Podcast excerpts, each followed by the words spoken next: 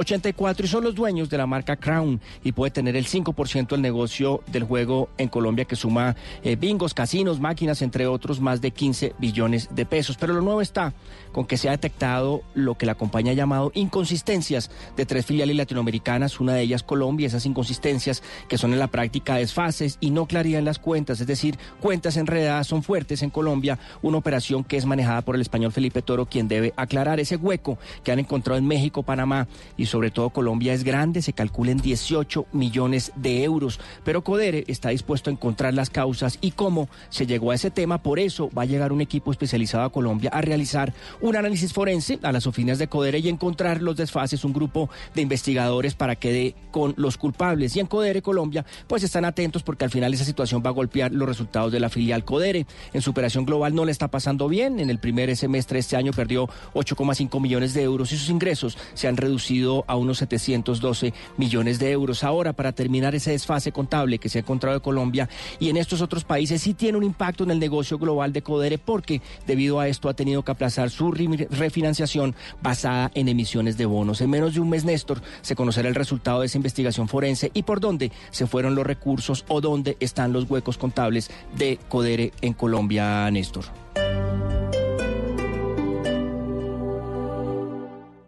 Con tu familia, tus amigos, la experiencia más grandiosa la vives en Titán. Titán Plaza, Centro Comercial. Grandioso. Si son historias. Esta historia tiene que ver con Catherine Rojas. A la edad de nueve años tuvo que salir desplazada desde Pitalito y ella tiene que salir a las calles de Bogotá a vender dulces. Están en Blue Radio. Las grandes cosas se construyen poco a poco. Yo empecé a trabajar todos los días en algo pequeño y cuando me di cuenta había construido algo muy grande. Entonces realmente todos tenemos la capacidad eh, de salir adelante, de lograr lo que nos proponemos. Mañanas Blue, de lunes a viernes desde las 5 de la mañana. Si son historias, están en Blue Radio, la nueva alternativa. En octubre, tómate un tiempo para pintar esa mesa que tenías pendiente, organizar el closet de los niños y hacer mantenimiento a tu Chevrolet. En Chevrolet estamos a tu lado. Realiza el cambio de aceite en octubre desde 90 mil pesos en nuestros concesionarios en Bogotá. Agenda tu cita ahora. Conoce más en chevrolet.com.co. Llena tus próximos cuatro meses de velocidad y de entretenimiento a mitad de precio. Recibe el 50% de descuento en planes de internet desde 50 megas por 85,900 pesos y disfruta dos meses gratis de HBO Go. Llama ya al 377-7777. ETV es más fibra óptica. Aplican términos y condiciones en etv.com slash TIC. Válido del 1 al 31 de octubre de 2019. Compre guadaña Chindaigua, la auténtica japonesa D430 a un superprecio. Trabajo pesado, potente, duradera, alto rendimiento y calidad garantizada. www.chindaigua.com.co Alci Autos Mazda te invita a un nivel de refinamiento lanzamiento Mazda 3 nueva generación. Hoy 10 de octubre de 12 a 2 de la tarde. Ven y despierta tus sentidos con el show en vivo. Te esperamos. Vitrina calle 96 número 1038. Confirma tu asistencia 318 285 0924. Basta.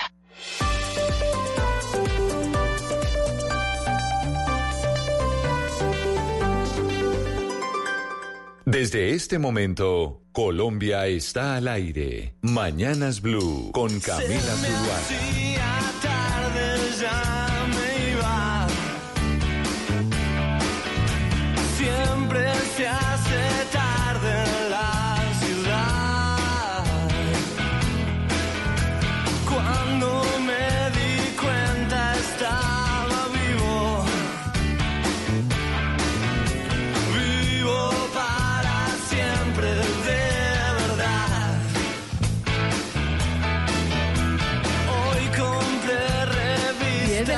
44 minutos. Empezamos Mañanas Blue cuando Colombia está al aire. Vamos hasta la una de la tarde. Hoy es jueves de mucho. Qué frío en Bogotá, ¿no? Qué fríazo. ¿Se, se echa la oh. bendición, Pombo, para arrancar el programa? Siempre, todos los días. No, no lo había visto hasta ahorita. Veo cuando me pongo nervioso, me echo la bendición. No diga, no tenía ni idea. Es un hombre creyente. Claro, sí, pero es que lo vieran. Se encomienda. sí, exactamente. Pero yo no, es que no lo había visto, Hugo Mario, y ahora me volteo a decirle, oiga, qué frío, y está echándose la bendición. Pero todos los días antes de empezar y me pongo nervioso y me froto las manos porque me da susto. Enfrentarse a un micrófono Es un hombre de fe. no es nada fácil. Es un hombre de fe, claro, pero entonces le sirve a usted su bendición todos los días. Pues depende, O hay unos días, días que que más otros. lúcidos que otros. sí. ¿Usted se echa la bendición, Hugo Mario, también o no? Claro, pero además la, la abuelita siempre le enseñó a uno, ¿no? Mi hijo, Dios lo bendiga y lo le echaba la bendición para cualquier actividad o cada que uno salía de casa. Oye, y sabe y esa tradición se conserva. Sí, sí, sí, mucha gente la conserva, la gente creyente la conserva, claro. Óigame, y a propósito de lo que dice la abuelita, las abuelitas a nosotros, o por lo menos a mí, yo no sé si a usted, Hugo Mario, le decían, no bote la comida, ¿no? La comida no se desperdicie y usted se tiene que comer todo lo que está en el plato. Sí, lo, que decía la abuelita es, cómase todo, mi hijo, porque hay gente que no tiene que comer y cuánto quisieran estar comiéndose ese plato. Y desperdiciar es pecado, ya que hablamos de los creyentes. Exacto, es que mire, precisamente hoy vamos a tener un invitado hablando del tema, pero estaba viendo eh, el una de las primeras páginas del periódico El Tiempo, eh, Gonzalo, y es aterrador y por eso el invitado que vamos a tener es tan importante sobre esta causa, y es en América Latina un tercio de los alimentos se desperdician. En la región, en nuestro, en nuestro continente, se pierden 127 millones de toneladas de comida. Y eso tiene impactos en la economía, en el medio ambiente y la salud. Y yo oigo a Felipe Zuleta todas las mañanas decir, hay niños en La Guajira que están sacando comida de las canecas y resulta que en el continente se desperdician 127 millones de toneladas, Gonzalo. Y a veces uno no es consciente y es donde uno se acuerda de la abuelita que le dice, cómase todo porque, por ejemplo, en África o incluso aquí en Colombia hay niños que no tienen que comer. Para trasladarlo a una cifra mucho menor y que la gente lo pueda entender y lo pueda palpar, usted desperdicia al año 223 kilos de comida. Cada ciudadano en América Latina desperdicia cada año 223 kilos de comida. Y esto, como usted lo decía, no lo dice la FAO, también lo dice el BIT, que Camila. Y están reunidos en este momento en Bogotá hablando de este tema. ¿Qué hacer para una situación tan deplorable y tan eh, dificultosa en este caso? con respecto al desperdicio de comida, porque además hay que decir que América Latina, o sobre todo América del Sur, es la granja del mundo, ¿no? Y valga la redundancia, a pesar de eso, seguimos desperdiciando comida una y otra vez. Lo que no se sabe, Camila, eh, y hay dos puntos y aquí podemos debatir, si es un tema económico, de producción per se y dentro del proceso, o es un tema cultural. Ahí podemos haber, pueden haber dos aristas, ¿no? La producción o el tema económico o el tema cultural de cada ciudadano. Camila, pero sabe que en Colombia, para poner este tema aún, aún en perspectiva, para que sepan lo más grave, todavía hay 2.4 millones de personas que sufren hoy de hambre que se mueren de hambre en Colombia. Y como decía Gonzalo, pues esto es irónico, entendiendo que nosotros supuestamente deberíamos ser una dispensa de alimentos para el mundo, que cada vez estamos Valeria. importando más y exportando menos. Pero sabe que es un tema cultural, eh, eh, casi que yo diría que un 80%, porque hemos tenido nosotros la fortuna de no sufrir, de no padecer hambrunas. Por ejemplo, Europa, durante las guerras, fueron, fue un continente que padeció la hambruna. Yo, yo vi una, una escena y me tocó presenciarla en Alemania en un restaurante como una, una pareja que estaba al lado sacaba una bolsita y guardaba en esa bolsita la, la comida que le estaba quedando en el plato. Nosotros acostumbramos a dejar la comida abandonada, lo que, lo que no nos comemos lo dejamos tirado, digamos así. ¿Por qué? Porque nosotros en medio de todas las, las deficiencias que hemos tenido desde el punto de vista alimentario y demás, todavía tenemos una naturaleza que es muy pródiga que nos da muchos alimentos. Entonces nos podemos dar el lujo, entre comillas, de desperdiciar alimentos. En Europa, Pero, que Oscar- pasaron por tantas hambrunas, yo creo que esa parte, por ejemplo, no, no, no es tal.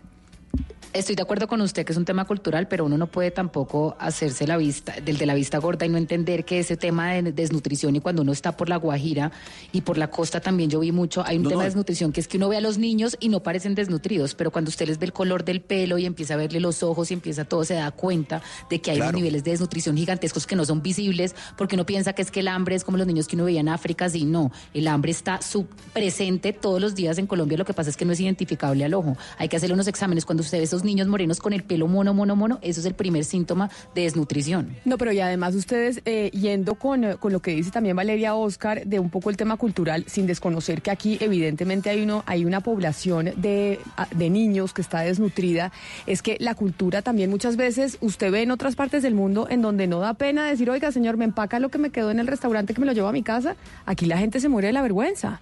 Que qué vergüenza pedirle al, al, al señor del restaurante que si por favor le empaca la pasta o la carne o el pollo que se quedó y no se comió y que se la quiere comer más tarde. A la gente le da pena y deja tirada la comida. Hagamos el ejercicio y miremos en los restaurantes para que, para que vea usted cómo la gente se levanta y deja allí en el plato la mitad de la comida que le sirvieron. Y muchas personas, y también lo he visto aquí en Colombia ya con, mucha frecuencia, aquí en Barranquilla, la gente dice, por favor, esto me lo empaca, que lo voy a, se lo voy a dar a unas personas que están, eh, digamos, eh, en los semáforos, en las calles. Entonces la persona eh, empaca lo que, lo que no se comió y se lo entrega a la persona del semáforo, a la persona que lo está pidiendo en, en la calle, que también lo están haciendo con mucha frecuencia. Pero Claro, Oscar, pero- culturalmente, cul- culturalmente, Gonzalo, me parece que el componente es muy alto. Más que ver, la pero- propia de. Sí. Hay una, hay una estructura, por ejemplo, de producción en el supermercado. O sea, el supermercado no puede mantener algunos productos porque se vencen. Y ese vencimiento lleva a que se desperdicie comida, porque tal vez la producción es mayor a la demanda. Pero ahí no es culpa del consumidor, es, cul- es culpa per se de- de- del entorno per se. Entonces no, no es un tema tampoco de cultura, sino también el tema económico dentro de esa línea de producción cabe mucho sobre todo en los supermercados. No, pero es que ¿sabe qué pasa, Gonzalo? Cuando ponen las fechas de vencimiento, que si bien es cierto, siempre le dicen, oiga, no, la fecha de vencimiento no necesariamente es el día que se vence el alimento, uno puede comerse el alimento unos días después, pero lo que pasa, usted que es abogado, Pombo, eh, imagínese la demanda donde resulta que tenía una fecha de vencimiento y se la comió en ese día y se enfermó la persona, la demanda para, para la empresa es gigantesca. Por eso previenen. Eh, Exacto, es un tema de prevención y que atiende a un principio por demás constitucional que es el de la seguridad en la salud. Por eso tenemos a entidades especializadas como el INVIMA, tenemos los famosos registros sanitarios, es decir, hay todo un sistema en torno a proteger al consumidor final, sobre todo de bienes eh, perecederos. Eh, claro, entiendo un poco la posición de Gonzalo Lázaro cuando dice, oiga, y esto tendrá algo que ver con el sistema de producción, y si usted me lo permite, Gonzalo, esto son palabras mías, el sistema capitalista de producción que genera más oferta que demanda, pues eh, yo creo que no es por ahí la cosa. Yo creo que el sistema capitalista de producción está bien, lo que creo es que culturalmente debemos redistribuir mucho mejor nuestros pocos recursos y dentro de esos el alimento. Sí, oiga, Rodrigo, hace poco en Cali entrevistamos al director del Banco de Alimentos, que está a cargo de la Arquidiócesis de Cali, es un sacerdote, nos comentaba cómo en esta ciudad se desperdician a diario cerca de 500 toneladas de alimentos, pero lo que más nos impactó es que según este sacerdote hay algunas superficies, grandes superficies, cadenas de supermercados, que por política no eh, permiten que esos alimentos que están a punto de perderse sean donados. Prefieren que se, que se pierdan. Eso es una cosa que nos, realmente nos, nos causó mucha, mucha indignación porque, por supuesto, mucha gente podría alimentarse de esas frutas, de esas verduras que ya están a punto de vencerse. Hugo Mario, pero ¿por qué todas estas preguntas y estos comentarios que nos estamos haciendo no se lo preguntamos al especialista que está precisamente en Bogotá y que lo hemos sacado de la reunión que se está llevando a cabo en este, en este caso en el Centro Agora, hablando sobre este tema, para preguntarle eso, esas dudas que tenemos sobre si es un tema de producción, si es un tema cultural, sobre el desperdicio de la comida en América Latina y en el planeta. Él se llama Germán Sturzenegger, él es coordinador de la plataforma Sin Desperdicio del Banco Interamericano de Desarrollo, es miembro del Laboratorio de Innovación de la Universidad de Harvard y es un placer que nos haya atendido, señor Germán, y disculpe que lo saquemos de la reunión a esta hora. Gracias por estar con nosotros en Blue Radio. Buenos días. Señor Germán, con esta situación dramática que hemos comentado y que ha traído Camila Zuluaga a la mesa y que vive en algunos países en, eh, en América Latina, en, en África, primero, antes de todo, ¿cuál es la situación alimenticia de nuestra región? ¿Qué pasa en cuanto a alimentación en esta parte del mundo? Vale, mira, eh, obviamente la, la región se conoce como el granero del mundo, ¿no? Eh, es un gran productor de materias primas, eh, pero al mismo tiempo es una región donde la distribución de esos alimentos es un problema, ¿no? Eh, hoy en América Latina, según eh, distintas fuentes, especialmente de, los colegas de FAO, eh, se estima que hay más de 40 millones de personas que sufren de lo que se conoce como subalimentación aguda, es decir, de hambre. Eh, es decir, hay, un problema de distribución de alimentos a pesar de las miles y miles de toneladas que, la región produce y exporta, ¿no? Y es ahí donde entra el tema de, la pérdida y desperdicio, ¿no? Es decir, hay una gran contradicción entre una región con, con niveles de, pobreza y de, subalimentación de, de ese nivel eh, y donde al mismo tiempo estamos perdiendo y desperdiciando, dependiendo del momento de la cadena, casi un tercio de los alimentos que estamos produciendo, ¿no? E- Ese es un poco el, el pantallazo eh, eh, y por qué como banco estamos trabajando este tema de la pérdida y el desperdicio de alimentos, ¿no? Pero mire, señor Stutzeger, ahora hablando precisamente de la, de la comida que se desperdicia, que desperdiciamos eh, los ciudadanos, la gente en el planeta, ¿ustedes tienen la cifra de cuánta comida se desperdicia en el mundo? ¿Se bota a la basura? Mira, a nivel global se están desperdiciando eh, aproximadamente eh, 1.300 millones de toneladas por año. O sea, 1.300 millones de toneladas por año. Es decir, cifras eh, eh, exorbitantes, ¿no? En la región, o sea, en, en- la región de América Latina y el Caribe, el, el- el monto o las toneladas que se desperdician son 127 millones por año. Eso básicamente, para ponerlo en números más eh, entendibles, si usted quiere, es un tercio, como decía hoy, de los alimentos que se desperdician. Y para ponerlo muy, muy coloquialmente, imagínense que cada persona en nuestra región está perdiendo por año unos 220 kilos. Es decir, como si tú y yo todos los años desperdiciáramos 220 kilos eh, eh, de alimentos. Es decir, son cifras eh, enormes, ¿no? Que, muchas veces no se conocen, que sorprenden y que definitivamente tenemos que visibilizar, ¿no? Don Germán, conversaba con los miembros de la mesa sobre cuál es el porqué de esta situación. Nuestro compañero Oscar en Barranquilla decía que en un gran porcentaje la cultura tiene que ver. Por otro lado, también el doctor Pombo en la mesa en Bogotá decía que el tema de la producción eh, es relevante. Eh, ¿Cuál es, cuál es el, el, el porqué? ¿Por qué el desperdicio de la comida? ¿Es un tema cultural o es un tema de, la- de la estructura de producción de los alimentos? Mira, la- el fenómeno de, de- la pérdida y desperdicio generalmente se denomina pérdida eh, lo que acontece a nivel producción y, transporte y desperdicio lo que ocurre a nivel de distribución, es decir, supermercados, etcétera, y a nivel de consumo, ¿no? El fenómeno se produce a lo largo de toda la cadena. Eh, se produce en la producción aproximadamente un tercio, es decir, eh, en esa primera milla, en la pre y post cosecha hay muchísima pérdida. Eh, eso por múltiples razones, ¿no? Eh, por sobreproducción, eh, por falta a veces de tecnificación de los productores, muchas veces por problemas de logística. Es decir, hay una multiplicidad de fallas del Estado y del mercado que explican estos niveles, ¿no? Al mismo tiempo, en, en la, en el otra punta de la cadena, a nivel consumo, que eso significa hogares, restaurantes, hoteles, ahí se produce el otro tercio o un tercio más de lo que sería eh, la pérdida y desperdicio de alimentos. ¿no? A nivel de consumo, es decir, nosotros como consumidores eh, muchas veces eh, compramos más de lo que necesitamos, es decir, no compramos bien, no almacenamos bien lo que compramos, no cocinamos bien y tampoco disponemos muy bien, no reutilizamos, es decir, no, conservamos mucho los, alimentos que, consumimos, ¿no? Pero mire, señor Schutzenger, y espero que esté pronunciando bien su apellido, las economías, eh, si uno suma la economía, por ejemplo, de Estados Unidos, de la China, de India, todas ellas sumadas, pues dan básicamente la mitad del Producto Interno Bruto del PIB eh, mundial. Esos son los países, además, que más contaminan el globo terráqueo. ¿Usted no cree que estos números que usted nos está entregando, pues pasan por estos tres países principalmente, que son estos tres países los que más desperdician comida? Mira, el- el- lo que se estima es que el- el- la pérdida y el desperdicio de alimentos es uno de los drivers, o sea, uno de los impulsores detrás del cambio climático. Por ejemplo, el- lo que estima FAO es que el 8% de las emisiones de gases de efecto invernadero a nivel global se producen, eh, o sea, son producto de la pérdida y desperdicio de alimentos. ¿Por qué?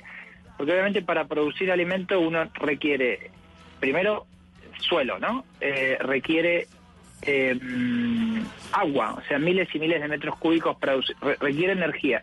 Todo ese alimento, eso tiene una huella de carbono.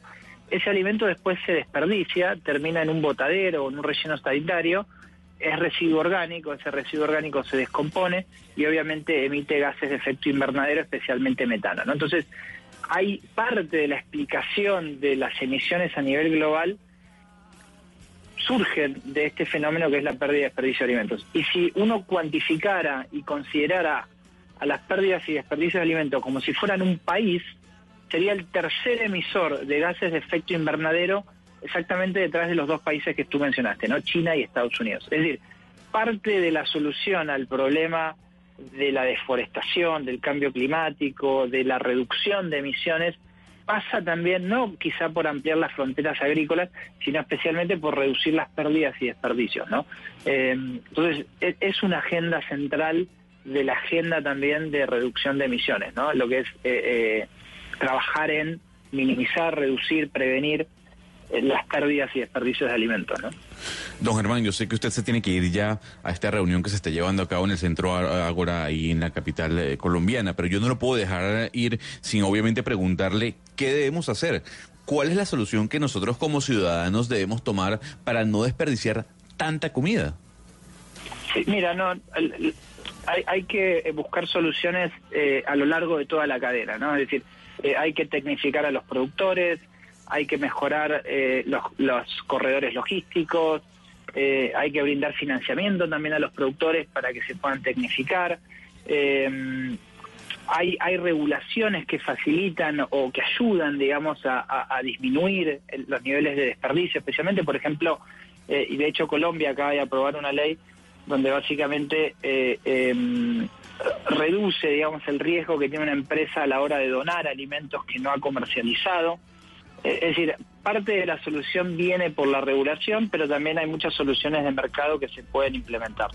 Pues señor eh, Germán Strutzinger, coordinador de las plataformas eh, Sin Desperdicio del Banco Interamericano de Desarrollo y además miembro del Laboratorio de Innovación de Harvard, gracias por abri- abrirnos los ojos en este sentido y pues crear conciencia en torno a cómo se está desperdiciando comida en el planeta y los impactos que esto tiene. Mil gracias y feliz resto de día para usted. Mucha suerte en la reunión.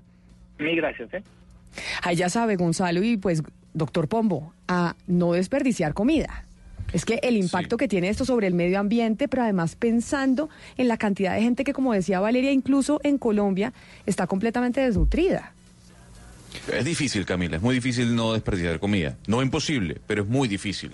Uno ve, por Pero ejemplo... Gonzalo, ¿cuál es la responsabilidad que lo cae a, a los gobiernos, por ejemplo? ¿Por qué no crear políticas públicas contra la pérdida y desperdicio de alimentos? Estamos viendo que en el proceso de comercialización se bota una cantidad de comida porque nos incentiva a que estas personas en el comercio puedan donar esa comida a entidades sin ánimo de lucro y hacer una cadena en realidad que sea autosuficiente, autosostenible y que genere valor a toda la sociedad. A porque ver, es que si el gobierno nos impulsa esta causa...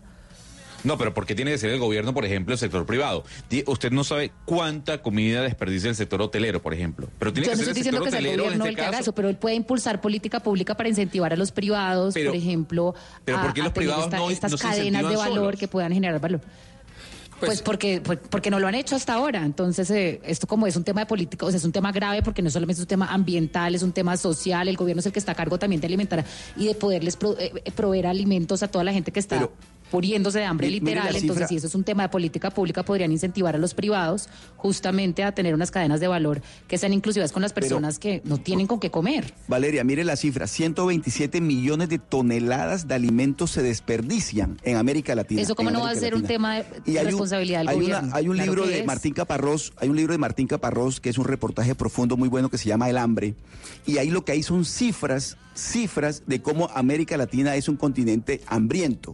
Es decir, por un lado desperdiciamos 127 toneladas, millones de toneladas de alimentos y por otro lado es un continente que se está muriendo de hambre. La gran paradoja, porque no hay política pública, porque los gobiernos, porque los privados, pero la realidad es esta. La realidad es lo La- que está- la- la cifra que escuchamos hoy. La cifra dramática en el continente, pero también en Colombia, Oscar. 10 millones de toneladas de alimentos a diario se pierden y son cerca de 2.400.000 las personas que padecen de hambre en nuestro país. Son cifras que ha presentado, a propósito de lo que decía Valeria, un representante de la Cámara, Fabio Díaz, que es ponente de una ley justamente para evitar que se desperdicie los alimentos y para obligar al comercio a que done esos alimentos a las entidades sin ánimo de lucro. Mire, hay un país, y lo decía también el eh, señor eh, Strutzinger, que apellido tan difícil, Gonzalo. El señor Oh, ah, ah, pero- el no, pero- No, pero, no, Don pero Germán. usted me dio una lección de cómo pronunciarlo, porque yo al principio dije cualquier cosa y usted cerró con broche de oro. Germán, Germán.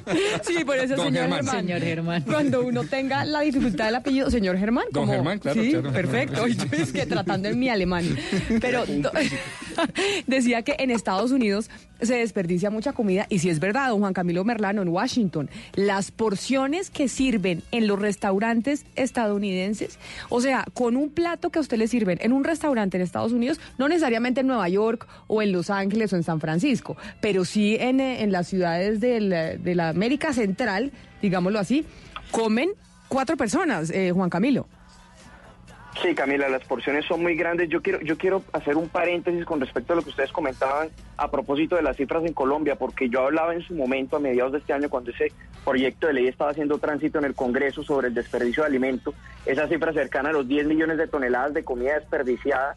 Yo hablaba con el director de la red de bancos de alimentos en Colombia, el señor Juan Carlos Buitrago, y él me daba unas cifras sobre cómo se desperdiciaba en las distintas fases los alimentos en Colombia. 40% se desperdicia en la red de producción agropecuaria. También me decía que el 23% en la fase de poscosecha, en almacenamiento. El 21% en las cadenas de retail, en la, en la fase de distribución de los alimentos, y el 16% en los hogares colombianos, en la familia. Entonces él me decía, la solución que tiene que haber es que en cada una de las fases se establezcan incentivos a través de política pública para que no se desperdicien los alimentos. Y pues sí, aquí en Estados Unidos, en efecto, con una porción te comen dos personas. Hace nada, el, viernes pasado, fui a un restaurante mexicano y me dijeron que iba a quedar con hambre con un, con un plato que pedí y, era para dos personas realmente. O sea, dejé comida. Oiga, Juan Camilo Ca- y Camila y compañeros, si ustedes se van, cualquiera hace el ejercicio, cualquier mañana de cualquier día, se va a una plaza de mercado o se va a la central de abastos, a Corabastos en Bogotá o a la central de abastos de cualquier ciudad, se encuentra a cantidad de personas esperando allí a que los comerciantes recojan los alimentos para quedarse con las obras. Y con eso eh, se, se logran alimentar durante una o más semanas es la, mucha la gente que acude a, a ese mecanismo para tratar de sobrevivir. También está pasando eh, con algunas personas que van a los eh, hoteles, estas cadenas de, de- de hoteleras de todo incluido. Y ya, por ejemplo, en Cartagena recientemente séptimo día hizo un informe especial sobre eso, cómo una mujer iba en su camioneta a Pero- pero recoger mire- la comida sobrante de los hoteles para llevarla a, a los barrios más pobres de Cartagena y alimentar a Mario, miles de- familias que padecen de hambre. En, lo- en los Montes de María, en los Montes de María se han perdido cosechas completas de aguacate, de aguacate, porque no hay vías terciarias para sacar la cosecha. Se pierde allá en, la- en- los Montes de María. Y aquí en la región Caribe, la cosecha de mango, el mango que es tan delicioso, se desperdicia, se cae y se pudre en el piso porque no hay cómo recogerlo, no hay unas, no hay un centro de acopio, no hay manera de que las, o sea, estamos hablando de puro desperdicio de alimentos, ¿no? Puro desperdicio de alimentos. Y, y- y no hay forma de que estos, nuestros campesinos, nuestra gente, logre sacar eh, sus productos, su cosecha. Usted sabe lo que, le, lo que le significa a un campesino nuestro sembrar aguacate, sembrar yuca, sembrar ñame y todo ese alimento se desperdicie porque no tiene cómo sacarlo al, al- centro de para que la gente lo pueda consumir. Es muy triste, pero bueno, estamos hablando de desperdicio de alimento en toda su cadena, ¿no? Sí, sí, sí, es terrible. Óigame, eh, Juan Camilo, y es que precisamente ya que estamos en comunicación con usted, el eh, dólar en Colombia sigue subiendo y una de las razones por las cuales el dólar está subiendo son por las tensiones comerciales entre China y los Estados Unidos. Esa ha sido una de las explicaciones que se ha dado desde hace ya eh, un mes más o menos, que hoy se reanudan las negociaciones entre China y Estados Unidos en Washington. Sí, Camila, ya se, ya, ya se están adelantando estas negociaciones. Digamos que las primeras, luego de ese fallido intento en el mes de julio que dio con ese remesón en los mercados globales, a propósito de, de lo que fue el escalamiento en el momento de las tensiones comerciales entre China y Estados Unidos.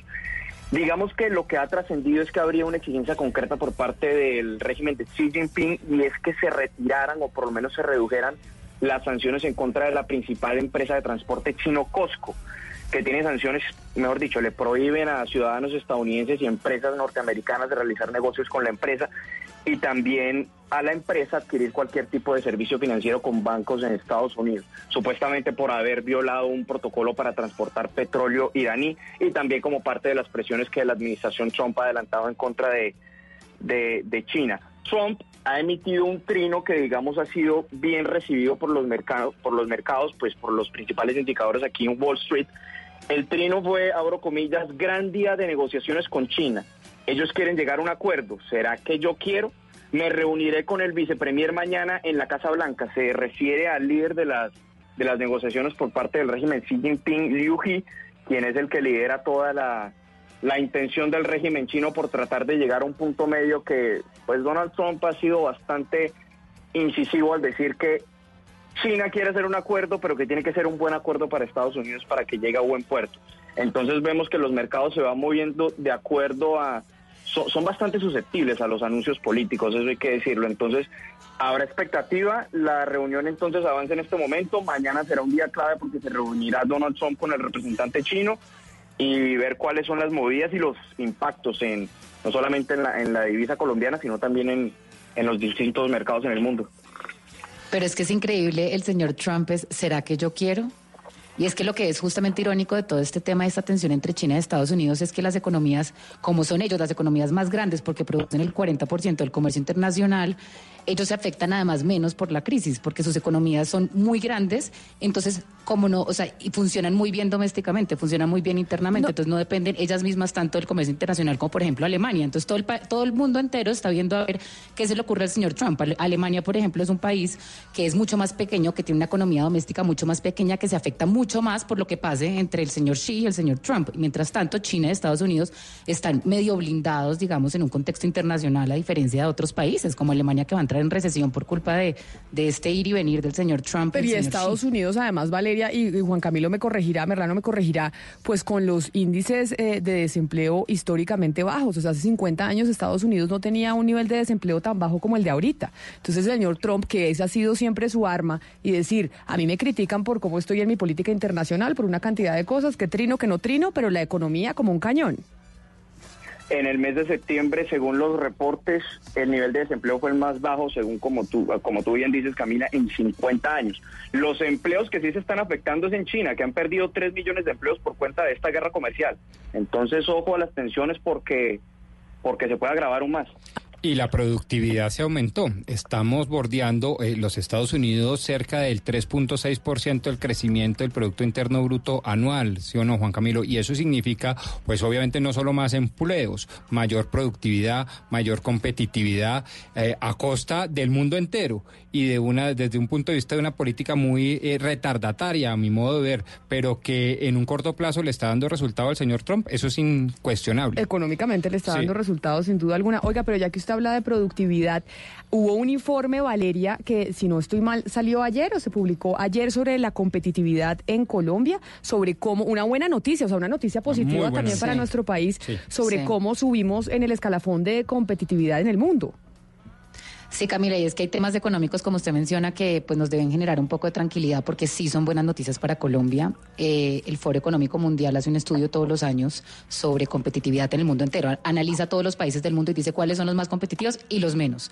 Colombia ganó tres puntos, ahora nos ubicamos en el número 57, somos la nación número 57 más competitiva del mundo de 141 naciones. Eh, antes éramos la nación número 60 el año pasado. Eh, y digamos que esto es pues muy bueno porque este tema de competitividad ana- analiza todo. Analizan instituciones políticas, anis- analizan mercados financieros, analizan infraestructura, analizan estabilidad macroeconómica, salud, empleo, analizan como todo el, contexto del país para poder sacar, digamos, este ranking. Pero si quiere yo le doy unos datos sobre este estudio. ¿Cuál se imagina usted que es el país más competitivo del mundo? Yo pensaría que mm, uno, ay, no sé, un asiático será. Sí, Singapur quizás. Sí, Sí, yo sí. diría un asiático. Singapur. Ah, ¿le pegué? Sí, Dictadura muy bien, ilustrada, ¿no? No, ya no está en dictadura, ya ha bajado la... Pero, pero. Pues pero sí, sí, Singapur pero es sí, sí, dictadura sí. ilustrada, Sí, así sí, es como sí, la, como la sí, sí. catalogan. Ni chicle puede comer usted en la calle, ¿no? Sí, sí, bueno, pero por otras razones, pero sí, sí, sí. de Por acuerdo, eso, sí, para en que usted no en- ensucie. Sí.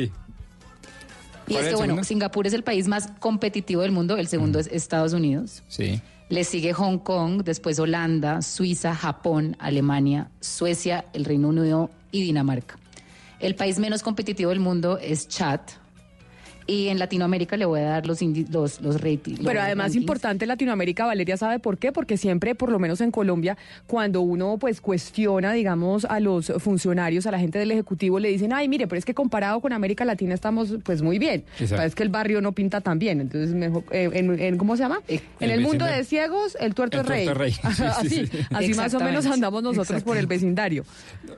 Entonces, mire, Chile es el país más competitivo de Latinoamérica en el puesto 33, después le sigue México en el puesto 48, Uruguay en el 54, ahí venimos nosotros, los colombianos en el 57, después está Brasil en el 71 y pues Venezuela sí en un lugar muy deplorable en el Oiga, pero 133. no, no sorprende, no sorprende Sí. la productividad que Chile sea el país más productivo porque Chile ha dado una muestra de tener un manejo económico importante, pero le doy un dato. Usted sabía que, por ejemplo, Colombia está por encima de Chile en el número de startups tecnológicas para temas financieros. Yo, a mí me Ah, no sorprendió sabía. cuando vi el dato. Ah, yo no tenía ni idea, Yo sí. tampoco. El primero es México.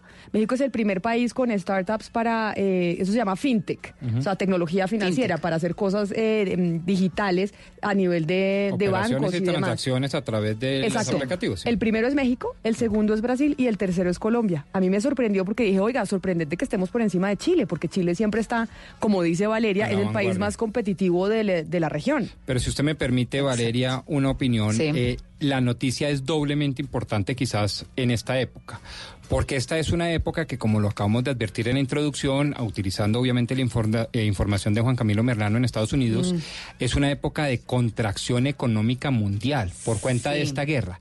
Y en épocas de contracciones, ser más competitivo implica a la postre poder atraer más fácilmente inversión extranjera. Por eso es que en los últimos años y particularmente en el último año ha crecido grandemente la inversión extranjera en Colombia. Pero, claro, habrá otros factores, por ejemplo, la desgracia de Venezuela nos favorece en materia de inversión extranjera, sin duda, pero el hecho de haber acabado de plano con más de 1.300 trámites, por ejemplo, y haber mejorado en la escala del doing business, de la manera de hacer Pero- negocios, eso ayuda mucho a la competitividad del país. Y eso nos hace, por eso digo que es doblemente bueno en momento de contracción económica que Colombia, que miren más a Colombia a la hora de hacer negocios.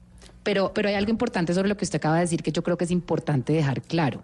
Este índice de competitividad tiene en cuenta las cifras del 2018. Entonces Sí, los sí. autores son muy claros en decir que ellos no pueden evaluar por completo el impacto que están teniendo todos estos temas de la economía mundial de este último año, que han sido, digamos, más fuertes. El tema de que Alemania está entrando en recesión, todo eso es de este último año en este índice, porque digamos que estos son eh, indicadores del 2018, lo cual también dice que digamos que toda la política del- del gobierno de, de Duque no sea todavía, no haya todavía entrado en vigor, porque estos Y son, de hecho, digamos, indicadores del 2018. Claro, pero, pero no dice lo que estoy diciendo yo y es que nos estamos preparando Que para vamos tiempos bien, difíciles, vamos que bien. vamos bien y Y que somos bien, más sí. competitivos para atraer recursos, para atraer negocios, para atraer formas de generar riqueza. Pero a frente eso a, es eso, lo que me estoy refiriendo. frente a eso que ustedes dicen, vi al, eh, al exministro de Hacienda Mauricio Cárdenas que por estos días se anda enfrentando en Twitter con la vicepresidenta Marta Lucía Ramírez. Yo todos los días les veo un, un enfrentamiento.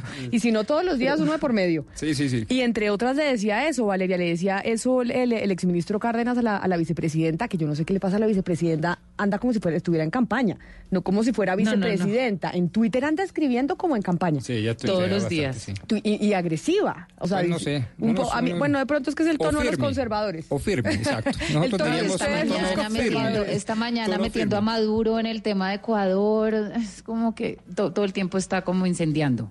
Si no, es Colombia, pues, no, los países de defendiendo al unas lado. posiciones, Valeria, un momentico, ella está, además... ¿Y dónde lo están que- las pruebas? Lo, que yo, pues, las pruebas de qué, dependiendo De lo que del tema. No, pues dependiendo del tema, tienen muchas pruebas en muchas cosas. Por ejemplo, todas las feministas de la mesa estarán muy contentas de tener a Marta Lucía hoy, no solo como vicepresidenta, sino por decreto de delegación presidencial manejando el tema de género en el país y lo Pero, está haciendo pero bastante sabe que bien. las Pero- pero feministas eso del, país no están contentas. Y de Bueno, hecho ha habido Para nada, porque es que ella no es una feminista. sido- no, pero- las, pero las la feministas del defendiendo país bastante bien. dicen En materia de corrupción la Marta Lucía no la bien. representa. Lo que quiero decir No. yo básicamente con esto es que, pues sí, sin duda está trinando mucho, de pronto podría tener No, pero, menos. pero, espéreme, le digo que- porque no me dejó decirle Ah, lo del trino y porque ustedes se pusieron a pelear y no me pusieron atención.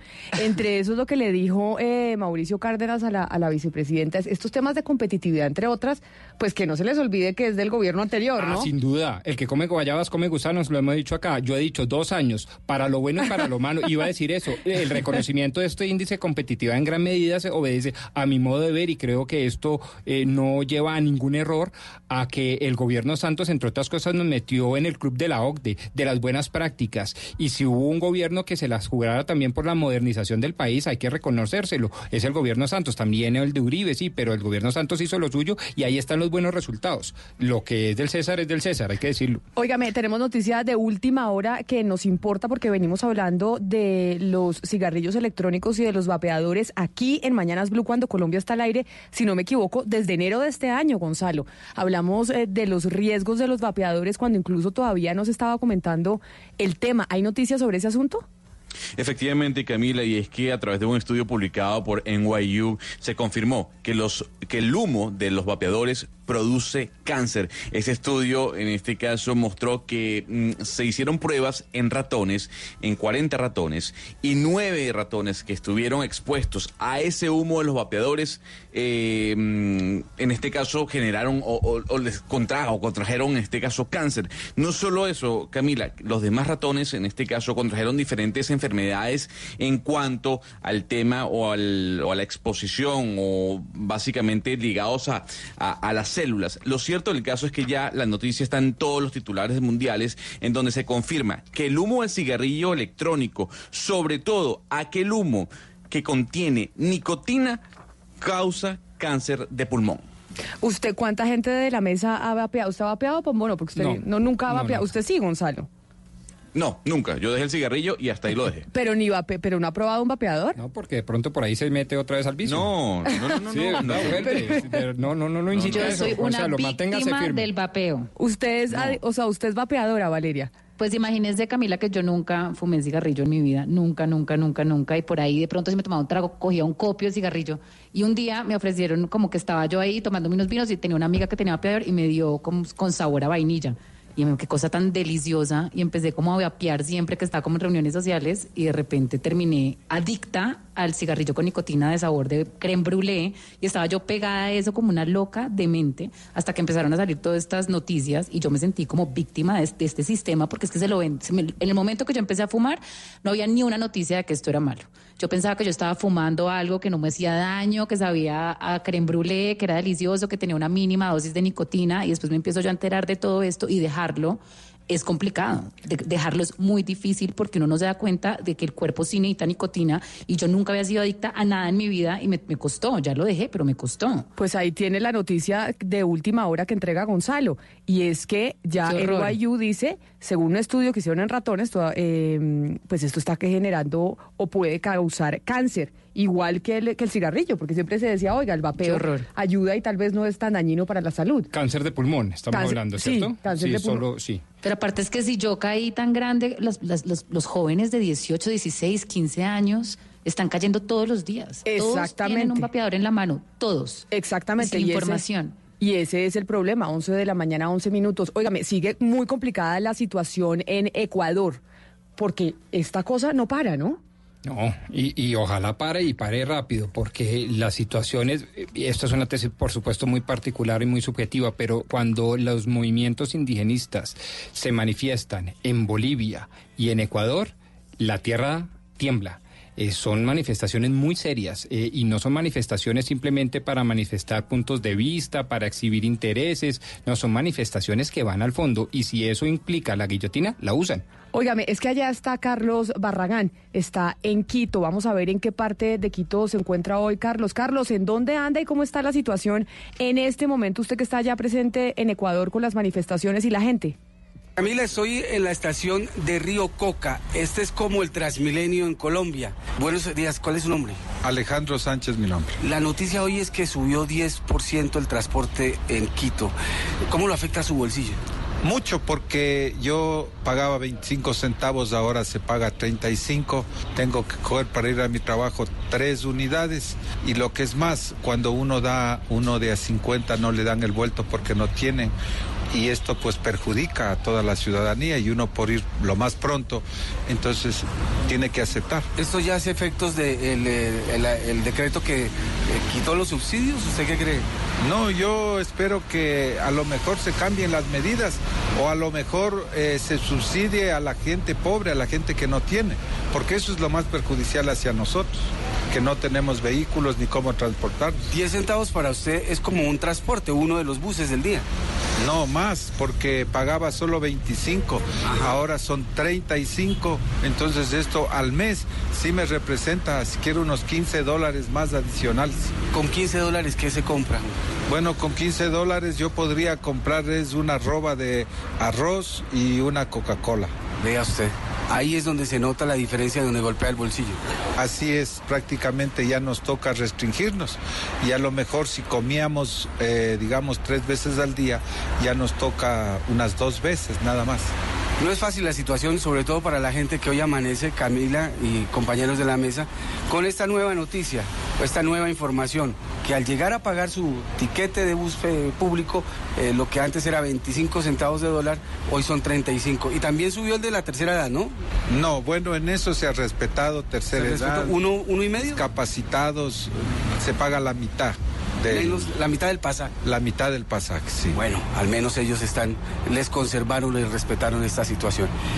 Ocho días en paro completa eh, Ecuador y esta nueva noticia, repito, con la que amanecen estos habitantes del, este es el sur de Quito, ¿no? Sí, yo vivo en el sur, tengo que trasladarme al norte, por lo tanto son tres pasajes que tengo que cancelar y eso sí me perjudica y a todos los usuarios que hacen lo mismo. Muchas gracias. Camila, un abrazo y salimos más tarde. Vamos hacia la zona del centro, donde le cuento que los daños por cuenta de los vándalos en el centro histórico de Quito ya superan los 200 mil dólares. Carlos Barragán Rosso, Blue Radio. Aprovechando que tenemos a Carlos en Quito, Camila, yo me tengo que ir ya en este momento con Mesías Tatamuez porque lo tenemos en línea y él es el presidente del Frente Unitario de Trabajadores y tal vez uno de los líderes eh, más importantes dentro de estas protestas en contra del presidente Lenín Moreno. Señor Tatamuez, gracias por estar con nosotros hasta ahora en Blue Radio. Don Mesías, ¿me escucha? Muy poco, porque, estoy dentro de, de un local demasiado grande donde estamos en una reunión popular. Si hablan más durito, sí, que sea breve. Perfecto, voy a hablar un poco más durito y breve. Don Mesías, ¿ustedes quieren que el presidente Lenin Moreno renuncie o básicamente que elimine ese, mm, esa decisión económica que anunció hace par de semanas con respecto al aumento del combustible? Mire, el gobierno lanzó un paquetazo eh, que fue ordenado por el Fondo Monetario Internacional. O sea, ahí hay dos culpables, el gobierno, los empleadores y el Fondo Monetario, sin analizar con el pueblo ecuatoriano. Y por eso son las consecuencias de lo que está pasando ahora. En ese paquetazo hay alza de pasajes. Entonces no entendemos, nunca hemos visto eso y quieren que el pueblo ecuatoriano paguemos los baches fiscales. La bronca es fiscal. El gobierno por no cobrar a los empresarios que le deben 4 mil millones quiere que el pueblo ecuatoriano pague los baches, quitándole salario un día al mes, quitándole vacaciones al sector público. Entonces me parece lo último. Pero eso para que el mundo conozca y el Ecuador que eh, lo conoce es porque realmente no sabe negociar, no tiene asesores, no maneja realmente porque hay una imposición. Los empleados toda la plata que la tienen la sacan afuera, la tienen afuera y están diciendo al gobierno, Entonces nosotros nuestra propuesta es que bajen los intereses de la banca a un dígito, que sería 6 dólares, y porque acá es el más caro, más caro de cualquier parte del mundo, los intereses de la banca privada, y siendo un país dolarizado. Entonces, porque empieza de 20, de 30, dentro de 18 dólares. ¿Se da cuenta eso? ¿Quién se va a quebrar? La pequeña industria, los emprendedores. Lo otro es que traigan los capitales, tienen más de 30 mil millones afuera, que traigan los capitales acá adentro y inviertan. ¿Por qué? Porque hay garantías. Ellos tienen el frente económico, ellos tienen ahora los ministros, ellos tienen todo, entonces no pueden venir a protestar que no hay garantías. La garantía jurídica estamos pidiendo todos. Don Mesías, yo quiero interrumpirlo porque quiero corroborar una información que está mm, recorriendo las redes sociales y los medios de comunicación. ¿Qué tan cierto es que el expresidente Rafael Correa está detrás de estas protestas, o por lo menos influyendo en ellas? Ese es el cupo que le meten a los ecuatorianos. Le voy a decir así con mayúsculas. Es que el mismo gobierno viene del correísmo, el propio presidente viene de ese mismo lado. Por eso nosotros cuando nos dicen que Correa está tras de eso, nosotros le decimos, pero si ustedes son, el gobierno mismo lo vive posesionando, nombrándolo permanentemente a todos los asesores de correísmo en las cadenas nacionales. Entonces, no, no, no digan que ellos son los que convocan. La convocatoria fue de la CONAIE, la Federación Indígena del Ecuador, y fue del Frente Unitario de Trabajadores, donde estamos las centrales sindicales del Ecuador. El gobierno no entendió eso, no creyó que va a ser así. Entonces ahora quiere, quiere entretenernos diciendo, no, atrás está el correísmo. Eso le pueden hacer creer al mundo, pero no a nosotros. Cierto es que dejaron endeudado al país, pero el gobierno actual se sigue, se sigue endeudando. Y el gobierno actual tiene que aprender a negociar, tiene que aprender a administrar. Si no, los gobiernos se caen solitos. Don Mesías, muchísimas gracias por atendernos a esta hora. Lo dejamos tranquilo en su Asamblea del Pueblo allí en Quito y conversamos Camila con Mesías Tatamuez, presidente del Frente Unitario de Trabajadores y uno de los líderes de las protestas sin duda alguna con los indígenas que están tratando de que el presidente Lenín Moreno revierta esas decisiones económicas y si no lo hace, por lo menos sacarlos del poder. Gonzalo, es que justamente lo que nos estaba diciendo este líder eh, de las protestas es que aquí no está metido Correa y que este discurso del gobierno y además ahora de nuestra vicepresidenta Marta Lucía de que esto es una estrategia de Correa y ahora de Maduro, pues no cabe al lugar porque es que es un poco desconocer las luchas indígenas en Ecuador, es que el- el- es desconocer la, o sea, es la- el poder que han tenido los indígenas en la historia de Ecuador y desconocer que obviamente cuando les quitan este paquetazo a un país que está acostumbrado a los subsidios, pues van a reaccionar. Entonces, cuando tenemos a la vicepresidenta saliendo a decir que esto es una estrategia de Maduro para desestabilizar el gobierno de Lenin, pues uno no sabe si ella está haciendo esto política o lo dice desde Valeria. la ignorancia o dónde están las pruebas. Es que dónde, Ayer es lo- que hace poquito fue dijo que que es que hace poquito fue dijo que los encapuchados que atacaron el ICETEX fueron mandados desde Venezuela. Si es así, ¿dónde Pues- están las pruebas? Ella no puede pues ese- politizar todo. No puede Pero meter a, ver, en Venezuela en ca- todo. pero a ver, en ese caso, en ese caso, Valeria, discúlpeme que le interrumpa, pero el presidente Lenín Moreno también lo dijo y señaló también a Rafael Correa como el gran culpable de esto. Y además lo dijo ayer en Claro, cadena pero, pero uno nacional se le en olvida que Lenín Moreno, como nos... Pero, No, a ver, explica ahorita pero a Lenín ver, a ver, un momento, pero, pero un momento, Moreno Valeria. A ver, Viene momento. de Correa. Sí, Yo sí, sé, Correa. Valeria, pero eligió pero un momento. Santos venía de Uribe momento, y nada pero- que ver. No, ese, Exacto. ese no es el Y- y argumento. mire lo que nos ha costado la politización eso, del tema. Todo es culpa de. Santos Aquí- o de Uribe. el Valeria, punto frente Valeria, a las momento. informaciones son que hay un líder, ya no digo solo ecuatoriano, sino casi que referente político latinoamericano de la izquierda, como lo es el expresidente Rafael Correa, que ha tratado de apropiarse de las manifestaciones, no solo en esta ocasión, en muchas otras, y en este caso de las indígenas en Ecuador. Y eso es Eso evidente, no- sus discursos Mire, apuntalan a eso. Y además no es raro, ni en la extrema derecha Claro ni en la extrema dicho, izquierda. Valeria, Petro también lo ha tratado de hacer con el movimiento estudiantil colombiano. Y eso es una realidad. Y que venga una funcionaria a decir un discurso absolutamente coherente con la política internacional colombiana de- del gobierno de Iván Duque sobre la incidencia indebida de estas fuerzas internacionales del socialismo del siglo XXI, me parece también válido, es respetable. Sobre todo, sobre todo, sobre las movilizaciones de los estudiantes, sobre lo que está pasando en Pues Ecuador. sí, si esa sobre es la todo, visión todo de es ellos, culpa de Venezuela. tendrán, lo de pero, a Venezuela ver, es terrible, Valeria, pero también es desconocer Valeria. los problemas que están pasando. Y yo les voy a decir una cosa, si bien, pero déjeme responder lo que me acaban de decir, si bien Correa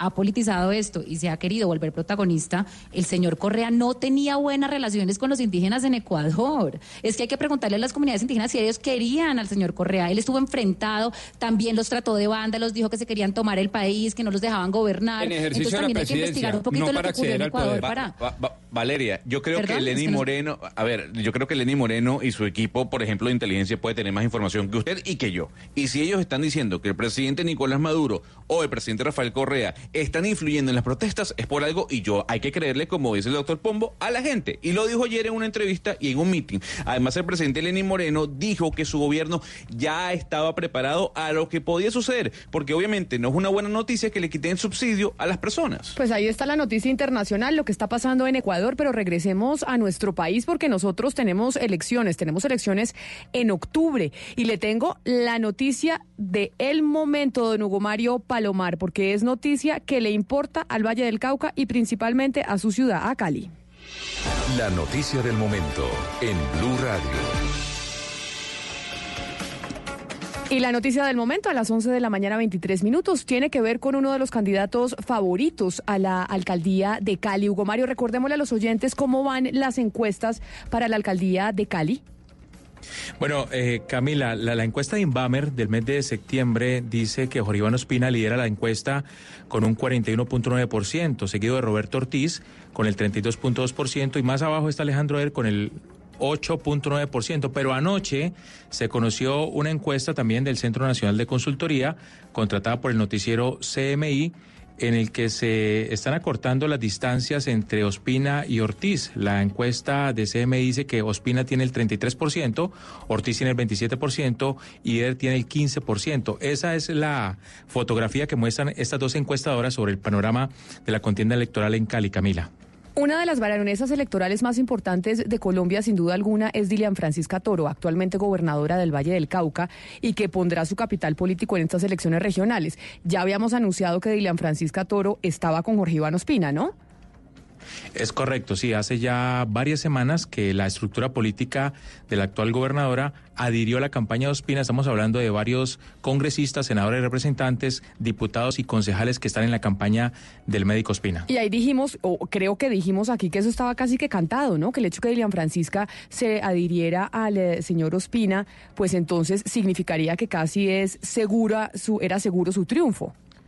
Bueno, representa una importante eh, cifra de, de votos, de, de endoso, si se tiene en cuenta que ella eh, pues tiene una votación bastante alta tanto en Cali como en el departamento, pero sobre todo en Cali, en donde Ospina, digamos, tiene sus intereses, allí podría ella endosar una buena cantidad de votos. No podría yo decirle cuántos, Camila, pero sí sería una importante eh, eh, eh, un importante endosamiento de votos a la campaña de Ospina. Nos llega esta siguiente noticia y yo no sé, Hugo Mario, usted hará el análisis si eso podría llegar a afectar el curso de la elección a la alcaldía de Cali, que es una de las ciudades más importantes del país.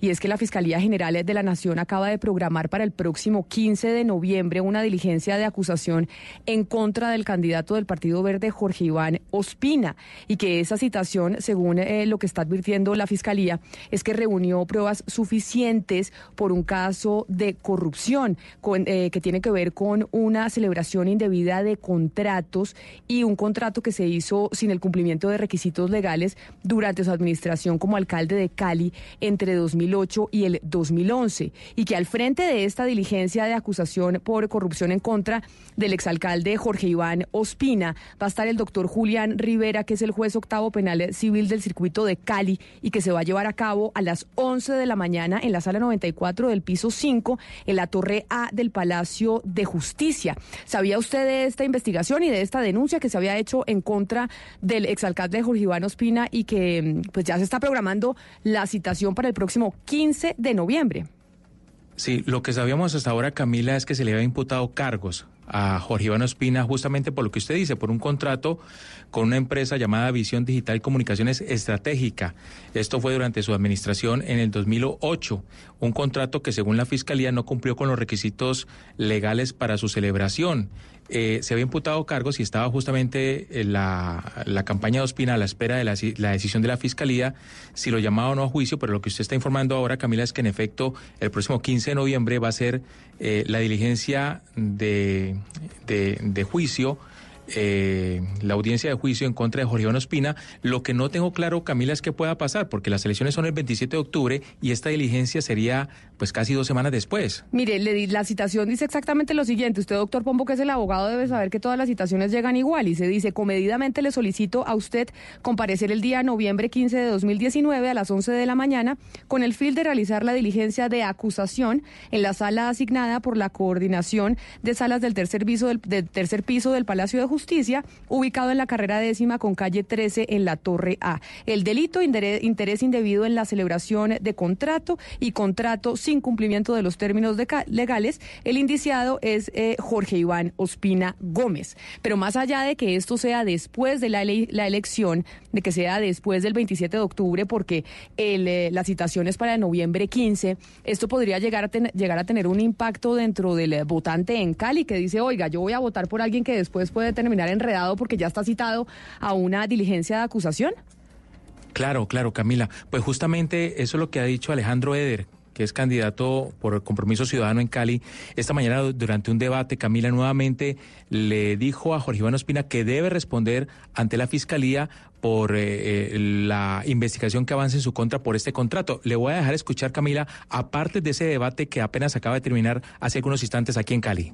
Sería bueno también que el amigo Jorge Iván precise, porque lo que tiene ante la fiscalía es imputación de cargos, que es muy distinto. Tengo entendido que ya es por dos casos, no solo por uno, sino por dos. Sería bueno, se lo pregunté en el debate pasado, Jorge Iván, por favor, en tus propias palabras, ¿cuál es la diferencia entre una investigación y una imputación de cargos? ¿Y cuáles son las consecuencias para Cali de tener un alcalde que tenga imputación de cargos? El respeto por el tiempo debe ser para todos, pero es importante señalar esto. La imputación de cargo es, es una mirada de un operador fiscal o un operador penal que identifica que hay posibilidades de investigar. Por eso no hay ningún tipo de medida de aseguramiento, por eso no hay ningún tipo de camino y no se trata sino de la misma. Usted me quiere graduar a mí de corrupto, está equivocado. Si de graduar se trata, dejemos que hablen los jueces. Tal vez usted le podría responder a nuestra Bueno, ciudadanía. ahí está Camila, eh, el debate, el rifirrafe que hubo esta mañana en medio de ese debate del periódico El Espectador entre Alejandro Eder y Jorge Iván Espina, nuevamente por el tema de la imputación de cargos, que ahora, pues además de imputación de cargos, eh, y Rodrigo nos puede dar Así más es. claridades so- sobre este hecho, estamos hablando ya de un llamamiento a juicio. Sí, señor, tal cual. La imputación de cargos es el firme convencimiento de la Fiscalía General de la Nación de que el investigado en efecto cometió esos delitos. Obviamente se lo pasa a un tercer hombre llamado juez para que de manera objetiva, imparcial y especializada decida. Pero para la Fiscalía ya no cabe la más mínima duda que el doctor, ¿cómo se llama? Ospina. Jorge Iván Ospina. Jorge Iván Ospina, que quien va candidato, liderando quien va liderando pues evidentemente, repito, a los ojos de la Fiscalía General de la Nación es culpable, es debe ser, digamos, sancionado por la justicia. Y eso me parece a mí que es muy grave por dos razones. La primera, no solo porque puede quedar acéfala la ciudad de Cali eh, en relación con su alcalde de manera eh, permanente, En caso de muy que- prontamente, en caso de que lo encuentren culpable Y de que salga y o- elegido. y o Claro, y o, como va de primero en las encuestas, por eso digo que ese es el riesgo que pues estaría abocado a la ciudad de Cali, y o le decreten medida de aseguramiento. Y segunda, si no es así, de todas maneras, enfrentar una investigación de esta naturaleza siendo alcalde, pues genera una cantidad de dudas. Sí. Son, son varias cosas, Camila. Lo primero, aclarar que no ha sido vencido en juicio. No, exacto. Se está, se está convocando a un juicio a partir del 15 de noviembre.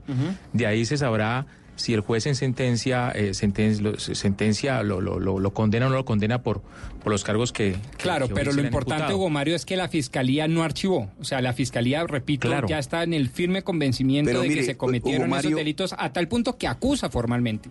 Hugo Mario y doctor Pombo, casos como estos presenciamos en Colombia todos los días, en todas las ciudades y en todos los departamentos.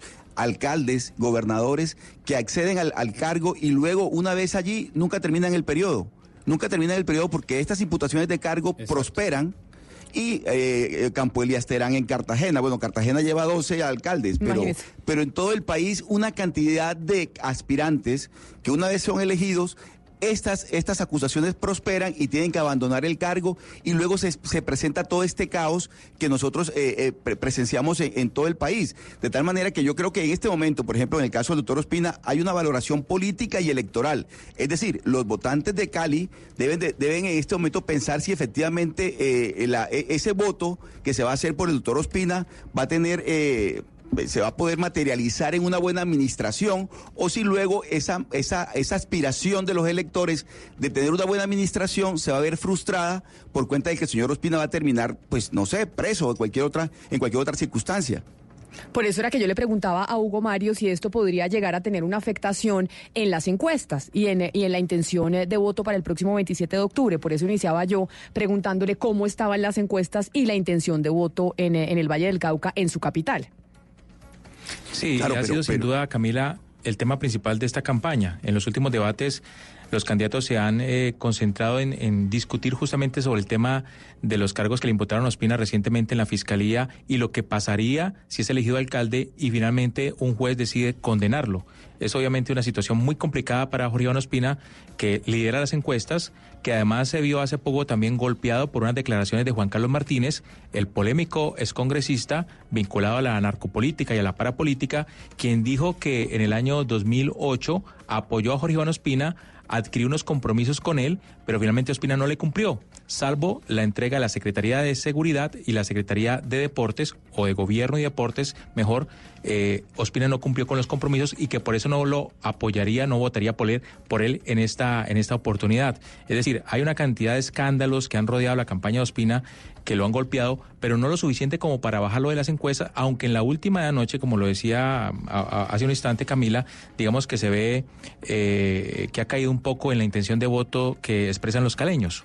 Pues ahí le tengo la noticia del momento. En Cali, en el Valle del Cauca, una de las ciudades más importantes del país, su candidato que va liderando las encuestas ha sido llamado eh, a juicio precisamente para el próximo 15 de noviembre a una diligencia de acusación en contra del candidato Jorge Iván Ospina por una contratación indebida, por una celebración de contratos y contratos sin el cumplimiento de requisitos legales durante su administración como alcalde en Cali entre el año 2008 y el 2011. Pero voy a seguir en Colombia, me voy del sur para el norte y me voy a ir para Barranquilla, Oscar Montes, porque ¿qué es lo que está pasando en, eh, en Transmetro? Que es el Transmilenio de ustedes, el mío de Cali, el Transmetro es el de Barranquilla, en donde se están agarrando todos los días. O sea, básicamente se están peleando, sacando cuchillo y de todo en el Transmetro. ¿Qué es lo que pasa? Sí, Camila, mire, eh, en muchas oportunidades hemos hablado aquí en el programa de la intolerancia, ¿no? La intolerancia de todos los colombianos en general. Yo creo que es un mal generalizado, pero particularmente en el transporte masivo de Barranquilla, en lo que tiene que ver con Transmetro, se conocieron unas cifras en estos días que, que indican que en lo que va del año se han presentado 45 riñas, grescas, peleas entre los usuarios, entre las personas que utilizan este medio de transporte y básicamente en, may- en la mayoría de los casos tiene que ver con, con la intolerancia, con la intolerancia. Ayer en estos días se conoció un video de dos mujeres peleando por un, por un puesto y algo más. Nos acompaña a nosotros eh, en el día de hoy la doctora Ruby Rubio, ella es la gerente de comunicaciones de Transmetro para que nos explique exactamente, doctora Rubio, qué es lo que está pasando con el comportamiento de los usuarios de Transmetro en, la, en, en este sistema masivo de transporte. Hola, muy buenos días. Un saludo muy especial a los oyentes. Camila, Oscar. Bueno, lo que sucede, yo creo que no es exclusividad de un sistema masivo. Los sistemas masivos son escenarios de ciudad en donde se hace un poco más evidente el comportamiento de, de la gente. Como usted lo dice, 45 riñas se han presentado en el 2019. Esto es entre usuarios, entre vendedores, eh, que intentan como eh, entrar allí a las estaciones y buses del sistema, eh, pero también ha habido 77 agresiones contra los guías del programa Súbete de Transmetro.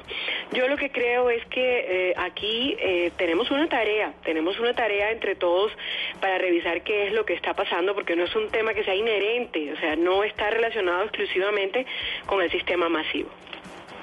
Pero, pero en este caso, digamos, la, la- la- las riñas se presentan por qué exactamente, doctora Rubio? ¿Qué es lo que está ocurriendo? ¿La intolerancia por pelear un puesto, por llegar primero? ¿Qué es lo que está ocurriendo?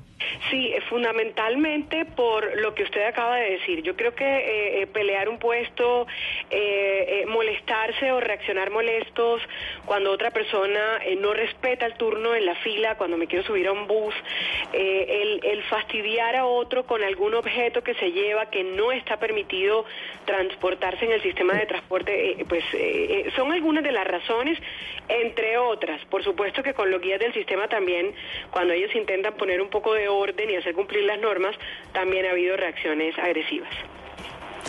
Pero yo le pregunto, usted ahorita decía que no es un problema estructural del sistema de transporte, pero yo le pregunto si no ha podido ver que esa intolerancia que se da por otros temas, el mismo sistema las puede estar causando, el, el colapso del sistema, el que no haya puestos, el uno llegar cansado del trabajo y no tener dónde sentarse, el estar con miles de personas al lado pegadas, ¿esto no genera más intolerancia? Eh, buenos días, te saludo. No, eh, yo no sé si ustedes ya tuvieron acceso al video del que precisamente habla Oscar Montes al comienzo. El bus iba vacío. Era una mujer peleando con otra porque quería ese puesto y le agarró el cabello. Eh, Yo creo que en algunos casos, por supuesto, cuando hemos tenido los sistemas masivos de Colombia problemas, colapsos, se entiende que esa circunstancia puede sonar a una buena justificación, que no lo es, porque una persona educada y respetuosa, por más colapsado que esté un sistema en cualquier lugar del mundo, no reacciona con agresiones frente a otro ser humano. Pero en este caso, lo que nosotros hemos visto es que no está relacionado con colapso. Esa palabra, eh, eh, digamos que hay que hay que cuidarla porque en los casos que hemos eh, analizado tiene todo que ver con reacciones. Cuando una persona entra con un niño y no quiere pagar, por ejemplo, el pasaje de- del sistema masivo, eh, golpear al guía que le está diciendo por favor cancele porque el niño ya debe pagar, pues no está relacionado directamente con eh, que haya o no colapso en, en una estación.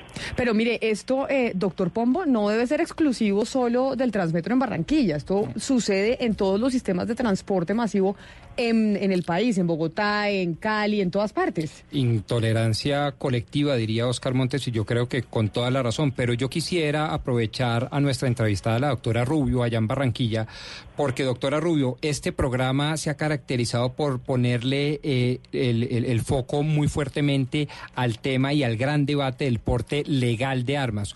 ¿Usted cree que si en Colombia se legaliza el porte de armas, estas 77 agresiones y estas 44 riñas hubieran pasado a peor estadio? Bueno. Es, es que usted ya la puso en un debate más profundo, ¿no? No, no, pues, pues estamos profundizando, es lo que se merecen nuestros oyentes, doctora Rubia, aquí en Barranquilla. Pero qué bueno, doctor Pombo, que usted lo diga, porque porque fíjese que eh, aquí aquí ya no toca hablar como Ruby Rubio de Transmetro, sino como una ciudadana más. Pero pues. Yo, sí yo sí creo que, por supuesto, eh, eh, podría en algunos casos complicar el tema. Lo interesante aquí es analizar las cifras, ¿verdad? Y es que eh, claramente las personas que han utilizado armas en, en algún momento son menos del 10% de todos estos casos de los que estamos hablando. Las personas han utilizado una de las armas más letales muchas veces es simplemente la lengua. Decir palabras ofensivas o golpear a una persona con las manos sin necesidad de ningún arma ha sido algo reiterado. Hemos tenido guías que han quedado inconscientes por una fuerte golpiza porque alguien dijo, por favor, pague. Entonces yo creo que eh, eh, no es bueno como, como volver absoluto un dato, porque pues afortunadamente no se trata de personas que todo el tiempo estén con armas blancas y que sean ellos los únicos que agredan. Estamos haciendo es como un llamado de atención frente a, yo siento que una actitud generalizada en todo Colombia, yo creo que Camila Sí. lo dijo muy bien, porque yo creo que el- aquí el posconflicto vale la pena también meterlo en la conversación para ver qué tan eh, eh, dañados y qué tan agresivos estamos resultando Doctora, los colombianos. Doctora Rubio, y comparando estas cifras, estas cifras de, de este año con el año con años anteriores, ¿qué, ¿qué tanto se ha incrementado esta violencia o qué tanto ha disminuido? Mire, Oscar, eso también resulta bastante eh, alertante. Eh, nosotros no habíamos tenido este tipo de cifras en los años anteriores. Digamos que es 2018-2019 cuando se presentan estos brotes de reacciones agresivas. Esto también nos llama la atención sobre la cantidad de personas que han migrado a la ciudad de Barranquilla. Tenemos una eh, tenemos un relacionamiento permanente de muchas personas del país y de otros países de- del mundo. Eh, lo que sí se ha eh, mantenido, digamos, por ejemplo, son los casos de vandalismo contra los buses. Pero estas cifras específicas de agresiones, pues sí, nos llaman mucho la atención, específicamente entre 2018 y 2019. Pues mire, doctora Ruby Rubio, además eh, combina el nombre, Ruby Rubio, combina el nombre.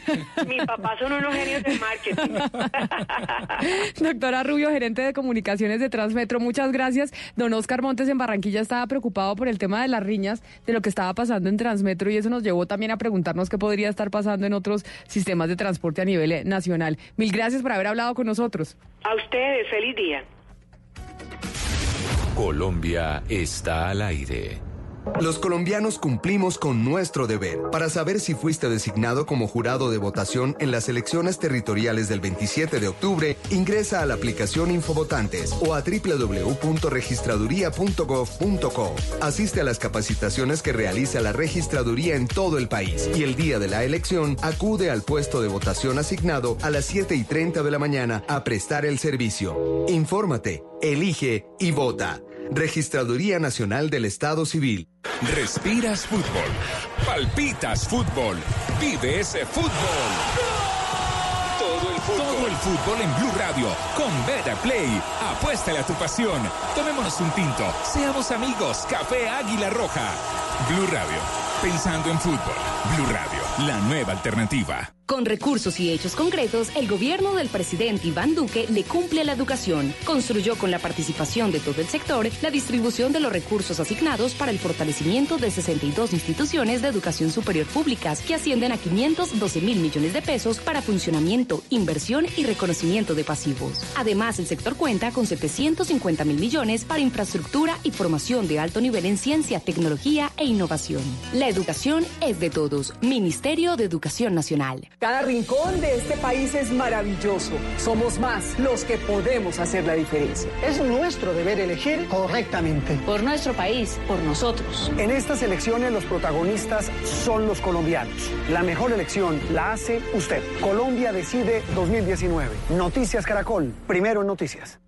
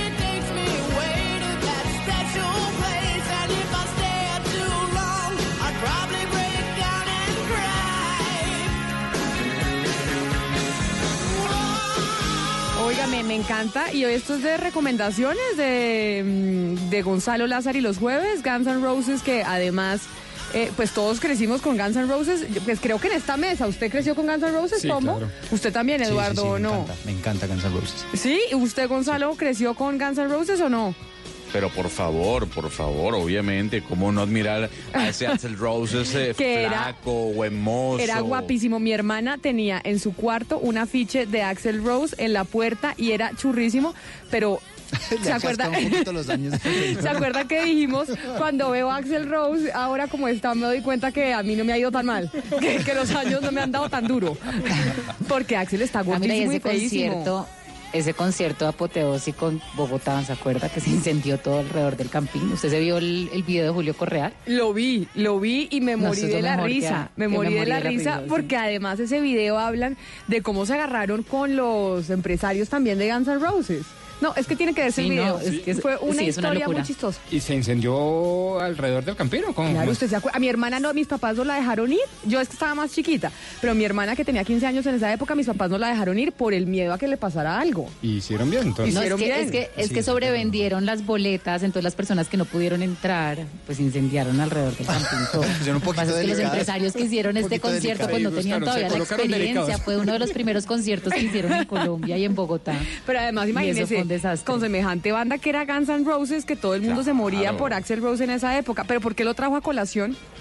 Porque, a ver, ¿usted tiene ganas de verlos nuevamente, Camila? ¿Los has visto en vivo alguna vez? No, yo tenía... Ya me enteré, estoy feliz de la noticia que va a dar. pero ya va, Valeria, de, de- pero yo que, a ver, Eduardo, nos está tomando la noticia Valeria a nosotros. No, pues, O sea, Lo va a chiviar. Quiere, Valeria, quiere no chiviarlo. Valeria, yo, Valeria. yo nunca he visto a los, a los Gunners, como les dicen los que les fascinan, en vivo, pero me acuerdo que antes, Valeria, de que vinieran los Guns N' Roses a Colombia, 88.9 era la emisora del momento, ¿no?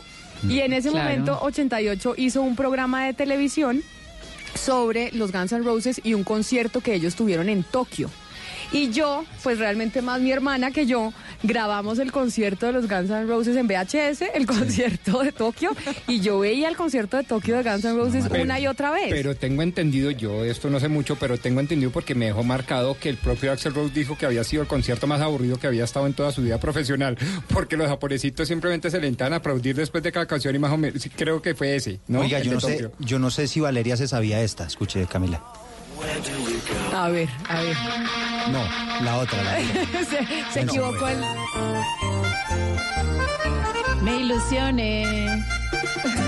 Pero esto qué tiene que ver con Guns N' Roses? No, eso no tiene que ver con Guns Se N' Roses. equivocaron de canción. No, no se Esa equivocaron de canción. también. Si quiere que se la cante, se la cante. No, no sé qué, ni, ni es para su karaoke, no. Este grupo que usted está escuchando va a estar también en Stereo Picnic. ¿Cómo? Me ilusioné. Sí, señora. Tenemos ya ¿Eso no es? ¿Se acuerda que el año pasado Estoy estuvo confundiendo las dos canciones. Pero a ver, es que, pero aquí llegó José Carlos de, de Digital también a, a meterse Hola, en este eclecticismo musical que vamos a tener en el Stereo Picnic. A ver, oigamos a este, a esta bella melodía. Una canción linda que llegará al alma. Por eso me tienes de ti enamorado. Yo componía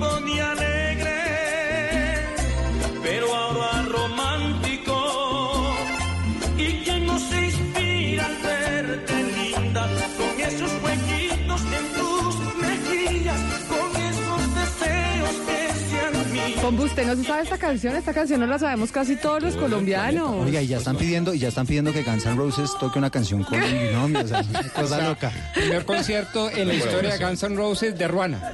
No, pero el binomio no se pone ruana. No, pues, pero esto, esto es como el altiplano, ¿o qué? No, el binomio del pues yo altiplano no sé, no. pero, se baila. Esto es como de... Yo me imagino a Diana Mejía en dicho, A ¿qué ver, pongamos, es que mire lo que va a hacer. Pongamos Guns N' Roses, o sea, va a ser en una tarima Guns N' Roses, en otra el binomio. A ver, en una tarima esto. Tratando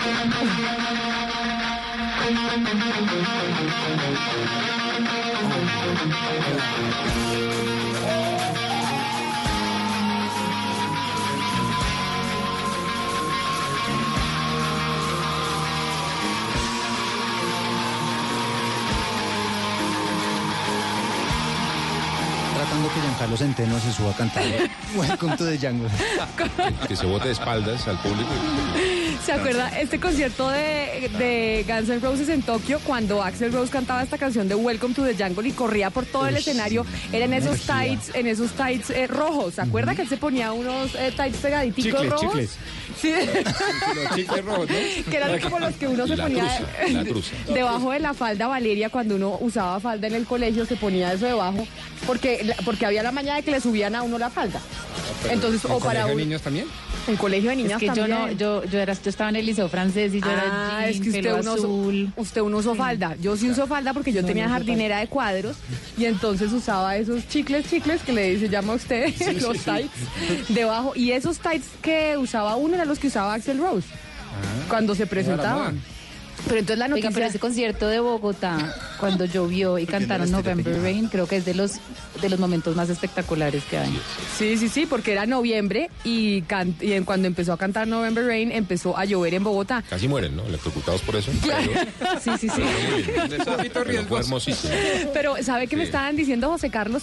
Que el no fue que se sobrevendieron las boletas, sino que hubo dos fechas. Claro, había dos fechas anunciadas para Guns N' Roses en el Campín, las vendieron en una hora y eh, faltando dos días cancelaron una de las fechas.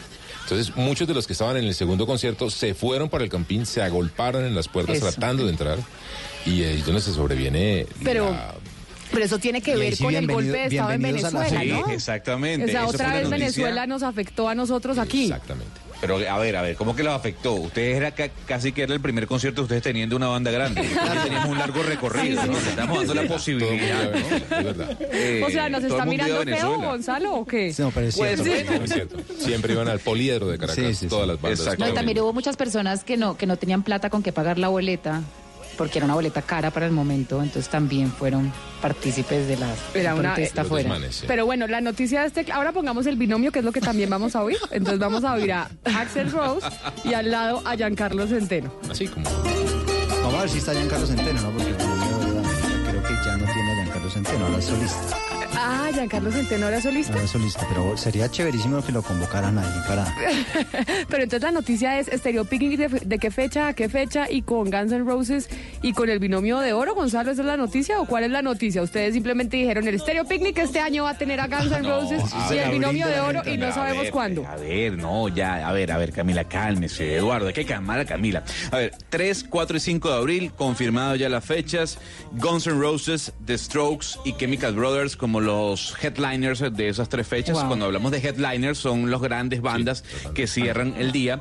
Estará el binomio de oro, estará Nampa Básico, estará Cultura Profética, estará Quesimos Graves. Eh, a ver, ayúdeme más por ahí, Eduardo. Sé que Eh, viene... mm, Eh, va a estar... Ah, aquí llegó Miguel. ¿The Strokes? The Strokes. The Strokes, Ya ya Miguel vino aquí a ayudarles porque estaban ustedes gateando con la pero noticia. pónganme ¿no? ilusiones del binomio de oro, que esa es la buena, teni- No la que había mucho escepticismo con el grupo Nietzsche, hay que decirlo. Había mucho escepticismo Y le con fue el grupo muy y bien. le fue muy bien. Todo el mundo salió feliz con el grupo Pero Nietzsche. es que ¿quién no le gusta el grupo Nietzsche? No, Así pero sea usted metalero, ¿le gusta el grupo Nietzsche Es o que no? ¿sabe qué pasa con el Stereo Picnic, Camila? Que hay espacio para muchos, muchos grupos, para muchas tendencias. No solamente, digamos que no es un festival de rock, como se puede decir. El, el Picnic tiene mucha tendencia a hacer eh, lo muy similar a lo que hace el Lollapalooza, que lo hacen en Argentina, en Chile y en Brasil. Muchos de los grupos que vienen a, Lopa- a Lollapalooza son de los que terminan viniendo también al Stereo Picnic. Y el Ah. Lollapalooza se convirtió en una gran tarima musical en la que se presentan muchas tendencias nuevas, desde grupos de punk hasta el binomio de oro. Se da cuenta. Pluralismo. se da Esa es la razón por la cual no han cambiado el musical. Stereo Picnic de, de fecha, porque es que Claro, sí, venden toda una gira completa. Picnic que se respete, llueve y no han podido cambiar Sí. la fecha. Pero pues, venga, le digo una dependen de los cosa. artistas que están bajando. Se da cuenta, doctor, como cabina llena, o sea, mejor dicho, podemos estar hablando de corrupción, estamos hablando de Turquía, estamos hablando de lo más, que le pasa. Pero pónganme ilusiones del binomio para amenar la A conversación. ver, que la a, No, vale, binomio. vamos a, vamos a- Esa, esa es la que me gusta. Complacencias Sí, por favor. Y se toma el guito también. Es la infancia de uno ahí. Tarcisio. Tan, tan. A ver.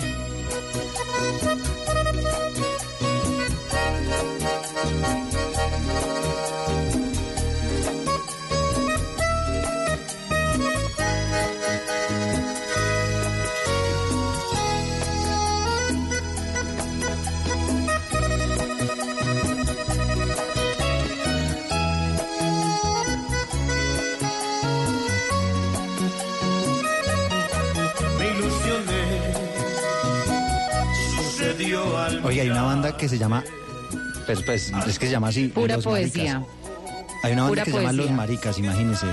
Bogotanos. Sí, sí, sí. Llevan ya rodando en, en el, en, el, en el círculo de bares de acá de Bogotá. Está. Un ratico, tocan un rock, sí, bien, se llaman Los Maricas. ¿Y son heterosexuales. Pero- Sí, no, ni, ni idea, no, no, no sé, pero seguramente. Típico, eso es lo típico, ¿no? Mire, Este sa- sabe, sabe que otro, hay otro que hay que destacar mucho que se, que se presenta también Camila, se llama Nile Rodgers and the Chicks. ¿Usted sabe quién es él? No, no, no. Un guitarrista, ¿usted se acuerda de esa canción de Freak Out? No sé si de pronto la tengan por acá. A ver, aquí el, el DJ El Nelson. guitarrista de Freak Chiqui, Out, amigo sí, es Nelson. una tremenda canción. Exactamente, claro, sí, O sea, señor. ellos vinieron aquí a la cabina a las 11 de la mañana, 56 minutos. a Entonces, Valeria, que me ilusioné, que pura poesía es el binomio. Ahora, Sí, eh, Nile Rodgers, a ver, ¿cuál, ¿qué es lo de Nile Rodgers?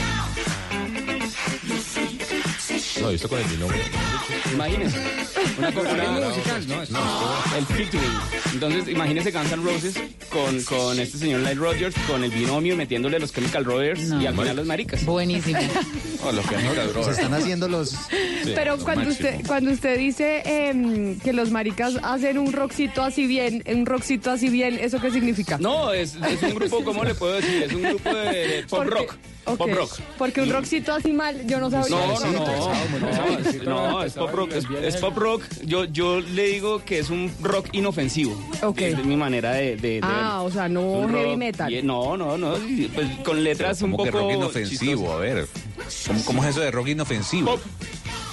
O sea, es pop, entonces. Pop Sí, rock. pop- el pop rock. Lo que pasa es que como ahora hay tantas eh, clasificaciones, Que bueno, en fin, es una banda que lleva rodando harto por el, por el circuito de bares bogotano y se van a presentar. Y entonces, insisto, mire la oportunidad que le dan a estas bandas de presentarse. Seguramente se van a presentar temprano, porque siempre estas bandas chiquitas las ponen temprano en tarima, pero pues la gente va a lo que dice uno, a parchar, a Mire. encontrarse con amigos, a tomarse algo y a escuchar música en vivo, que en últimas eso es una maravilla. Otra de las bandas que va a ir, y esto creo que es heavy metal, a ver, corríjame, ¿Cuál? Gonzalo, la de Armin Van Buren. Armin Van No, vale, eso es un DJ. No, eso es electrónica. Ah, ese es electrónico. No, bueno, toda ignorante yo.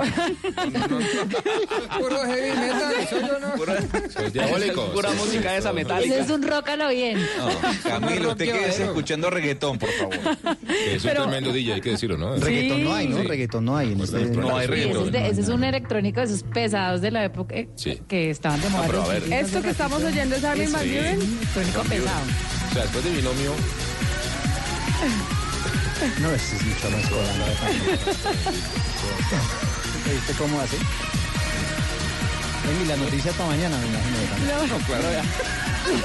3, 3, 4 y 5 de abril, Camila y oyentes en el, en el campo de golf de Briseño, kilómetro 18, ya llegando a Sopó. Buenísimo el line. Allá va yo creo que el paso merengueado puede servir uno para todo esto, ¿no? Paseadito. Sí. Bueno, pero ¿a qué debo la visita además de la música? Acá todos siempre bienvenidos en estos micrófonos, Muchas pero, gracias. se, pero la visita se debe a qué, don Eduardo y don José Carlos. Bueno, pues imagínese que es que hay un drama después de que a usted le roban el celular. No simplemente se lo roban el tema de la denuncia y demás, sino que después de eso, por la información que usted tiene en su celular, pues podría terminar siendo víctima no solamente usted, sino sus amigos, sus contactos y demás de extorsiones o incluso de estafas. Le pasó, y tenemos un par de casos, Camila, a dos mujeres que nos dicen que efectivamente les ocurrió eso y empezaron a recibir llamadas eh, sus amigos de personas que les dicen, mire, ayúdeme, que es que necesito plata, estoy mal, eh, me acabo de accidentar, con cualquier cuento, el que usted quiera. Y de esa manera terminaban estafando. Rubén Darío Campo nos tiene la historia. Ocho días después de haber sido víctima de robo de su teléfono celular, Sandra recibió varias alertas de sus amigos y conocidos, quienes la contactaban para preguntarle si ella estaba bien o si le había sucedido algo, ya que los delincuentes desde un número desconocido, pero con su foto de perfil, les estaba pidiendo dinero o giros, haciéndose pasar por ella. que les manden giros con diferentes ardides que han usado son lo primero que tuve un accidente, lo segundo que mi esposo tiene un daño terrible en el carro, eh, la otra que la muchacha tiene una calamidad, la otra que tengo unos computadores en la Diani que necesito sacarlos ya, que apenas los saque les devuelvo la plata.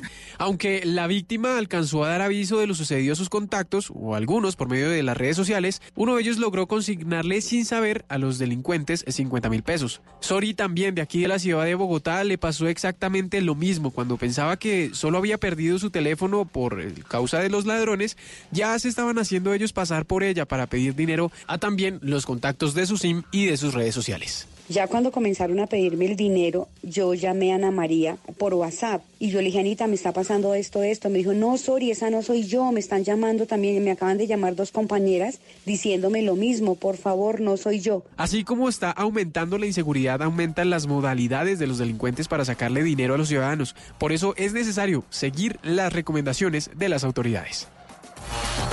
12 del día, un minuto. Voy a conectar al resto de ciudades del país para que les demos esta explicación de qué es lo que pasa cuando a usted le roban el celular y cuáles son los posibles peligros que no solo es que se le pierda el teléfono, sino el impacto que puede tener sobre sus contactos.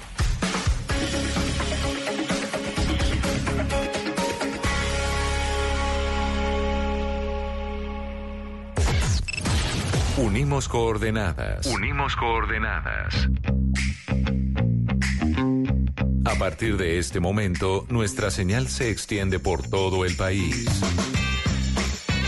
Colombia está al aire. Y seguimos al aire, 12 del día, un minuto. Ya le damos la bienvenida a todo Colombia que se conecta a esta hora y les contamos, eh, Oscar y Hugo Mario, que estábamos hablando de lo que. ¿Usted sabe qué le pasa si le roban el celular más allá de que le, mm, Hugo Mario, de que se le pierda el aparato? ¿Usted alguna vez ha pensado que eso puede tener unos efectos adicionales? Sí. Sí. ¿cuáles? Eh, pues estamos conociendo acá ya de buena fuente, Camila, más sobre este proceso penal que usted en primicia informó más temprano y que pues tienen líos a el exalcalde de Cali, Jorge Iván Ospina, que actualmente es candidato por la Alianza Verde y por el Partido Liberal nuevamente la alcaldía. Ajá, a ver, vamos a hacer otra vez, Hugo Mario. 12 del día, dos minutos. 12 del día, dos minutos. Estamos hablando, nosotros aquí en Bogotá, yo sé que usted estaba hablando del alcalde Jorge Iván Ospina. Yo le cuento que nos estamos conectando aquí en Bogotá. Estamos hablando de lo que le pasa a usted cuando le roban el celular. ¿Usted sabe cuáles son los efectos que puede tener que usted le roben el celular, más allá de que se le pierda el aparato? Ah, no, pues se pierden los contactos, Camila, la posibilidad de comunicarse con las fuentes de información, queda uno prácticamente aislado del mundo. Eso es traumático. Yo lo he vivido porque también he sido víctima de esos robos. Bueno, no, es que aquí don José Carlos y don Eduardo le tienen más información de qué es lo que está pasando cuando a la gente le roban el celular en Colombia. Pues imagínese, Hugo Mario, que eso es lo mínimo que le puede pasar, además de la incomodidad de tener que ir a denunciar y todo este tema. Porque imagínese que ya hay un par de casos que conocimos y que los acabamos de escuchar de personas a quienes le robaron el celular y en ese celular habían grabado internamente los contactos en el teléfono o en la SIM card. Y como tenían acceso los ladrones a esa SIM card, entonces simplemente la cambiaron de teléfono, quedaron con los contactos. Ah, claro, porque uno normalmente través- bloquea el teléfono, pero si el, si el teléfono queda en, li- en la SIM card, pues todos los contactos están en otros... en lo- Los que uno guarda en la SIM card. Claro. eh, eh, Que, sí, que eso es, usted, por ejemplo, se fija cuando usted graba algún contacto, ¿se fija dónde lo guarda? No. Exacto, ese tal vez puede ser un error, porque muchas veces pues, por opciones predeterminadas usted lo termina grabando en la SIM card y si le llegan a robar su teléfono, pues esa SIM card la pasan para otro teléfono, Y en ese otro teléfono tiene acceso a toda la información y e imagínese Hugo Mario y a todos nuestros compañeros en las otras ciudades, lo que está pasando es que con esa información están enviando mensajes de texto a esos contactos con engaños. Entonces les dicen, mire, necesito plata, ayúdeme, estoy pasando por una emergencia o no sé qué tal, y terminan estafando a sus amigos, a sus contactos, a la gente que tiene allí guardada en la SIM card. Entonces hemos invitado eh, a, José Carlos para que nos explique un poquito, José, cuáles son esas recomendaciones que uno debe eh, emplear para que no le pase eso. Pues eh, tener muy en cuenta, Eduardo y Camila, que normalmente después de un robo de un celular, lastimosamente están pasando estas situaciones y es posible que lo intenten contactar. También hay casos, lo ha dicho un laboratorio de seguridad que se llama Kaspersky, que cuando le roban el celular a uno, uno que hace, pues básicamente compra otro celular, pide una nueva SIM y cuando activa uno el celular, eh, se dan cuenta que el celular nuevo ha quedado activo. Luego entonces lo llaman, eh, lo pueden llamar a nombre de la policía, por ejemplo, decirle, mire, encontramos su celular, lo tenemos listo, venga a tal dirección por él, y cuando uno va llegando le dicen, "Mm, nos apareció otro dueño. Pero ¿cómo es que era su contraseña para poder entrar al celular? Ay, no diga. Y le desbloquean el celular. Y entonces también. uno qué tiene que hacer? Básicamente, eh, Camila, la recomendación aquí es, si a usted le roban el celular y lo contactan, bien sea vía llamada, vía correo electrónico o vía SMS, con cuentos como que le encontramos el celular, se lo queremos devolver, eh, soy un amigo de una persona que compró este celular y lo necesito, cualquier tipo de contacto, evitarlo a toda costa y denunciarlo a las autoridades, porque como comenta Eduardo y con los casos que escuchamos, están estafando a las personas luego de ser víctimas de robo de celular. Y otra cosa y otro asunto, José Carlos, y es eh, lo que decíamos, por ejemplo, Camila, y yo creo que la mayoría de la gente al momento de grabar un contacto no se da cuenta dónde lo graba, no le para bolas a eso. ¿Dónde lo debe grabar? es? Normalmente eso pasa mucho en Android. eh, el celular le da a uno la opción. Si ustedes eh, hagan el ejercicio ahí en, en- en su casa, toman el celular y quieren grabar un contacto, él les va a decir dónde lo va a guardar. Si lo va a guardar en su cuenta de, de Gmail, en su, en su Ujú. correo de Gmail, asociado a Gmail, o de pronto asociado a su cuenta corporativa, si usted tiene un correo empresarial, o le pide que o le pregunta que si lo quiere guardar en el almacenamiento interno y ahí es donde lo guardan en la SIM card. Lo ideal es no guardar ningún tipo de información en la SIM card eh, y evitar a toda costa tener esos datos personales en ese tipo de contactos, en ese tipo de chips, porque como usted comenta, lo cambian de celular y ahí tienen todos los contactos. Ahí tienen que tener cuidado. Yo, Pombo, a mí nunca me, a mí me robaron el celular una vez, pero hace muchos, muchísimos años. O sea, tenía yo 17 años. Desde ahí no se me, ha- no me han vuelto a robar no, ni, se, me ha, imagínese. ni se me ha perdido el celular. ¿Sí? ¿Qué me está queriendo decir? No, no, no. Hace rato, hace rato. También hay que denunciar. de Nokia. Sí, más o menos. También hay que denunciar el email, la, la identificación única del teléfono, también hay que hacer la, la denuncia en emailcolombia.com, ustedes pueden denunciar para que no eh, quede bloqueado el teléfono y no, no, no pueda ser activado y, y quede inservible. También es otra de las recomendaciones que se pueden dar. Óigame, además de los celulares, muchas veces en las manifestaciones, en las protestas, ojo los que van a salir a marchar, porque ahí sí que le pueden robar el celular. Porque cuando hay tumulto es cuando la gente se aprovecha para robar los celulares. Oscar, allá en Barranquilla la gente, los estudiantes están programados para marchar. ¿Saben, y, o, o saben si hay programación de ciertos sectores de la ciudad en donde se vaya a marchar? Sí, Camila, eh, está programada la marcha eh, desde la Universidad del Atlántico, que generalmente ha sido como un sitio de partida.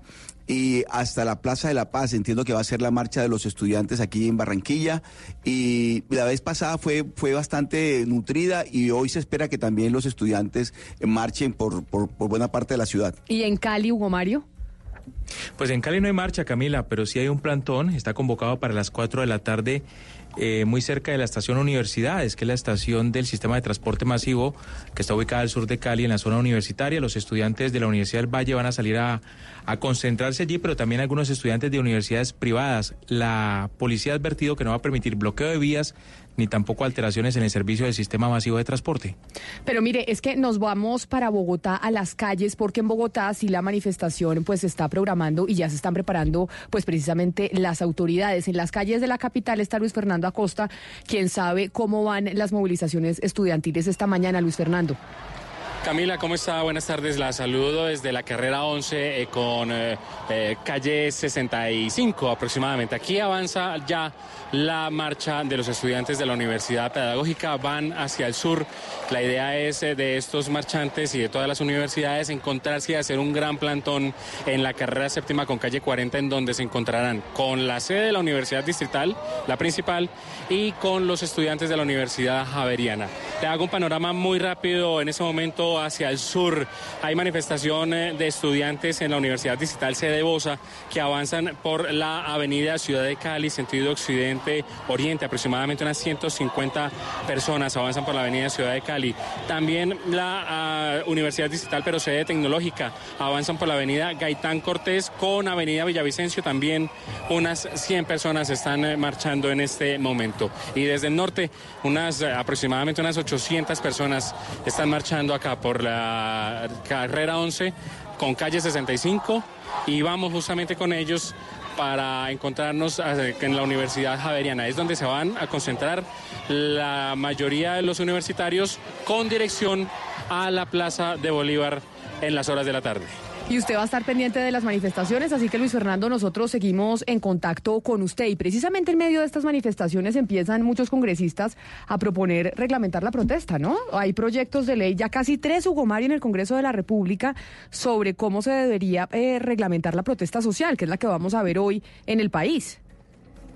Sí, es bastante controversial ese proyecto de ley porque, pues obviamente quienes protestan no quieren ser regulados. La gente quiere salir a las calles a expresarse y a expresar su inconformidad por diferentes eh, circunstancias. En este caso lo hacen los universitarios por el tema de la corrupción en algunas universidades, por el tema de la ley de, por el tema de la desfinanciación de, la- de algunas eh, instituciones de educación pública superior y por el tema del, del SMAT de la policía, que según ellos interviene de manera desmedida en medio de la protesta social. Pero, pero, pero bueno, ese es el tema, eh, Camila, que justamente genera polémica porque otros piensan que en medio de la protesta se infiltran eh, algunos actores violentos, encapuchados, casi siempre, para alterar el orden público.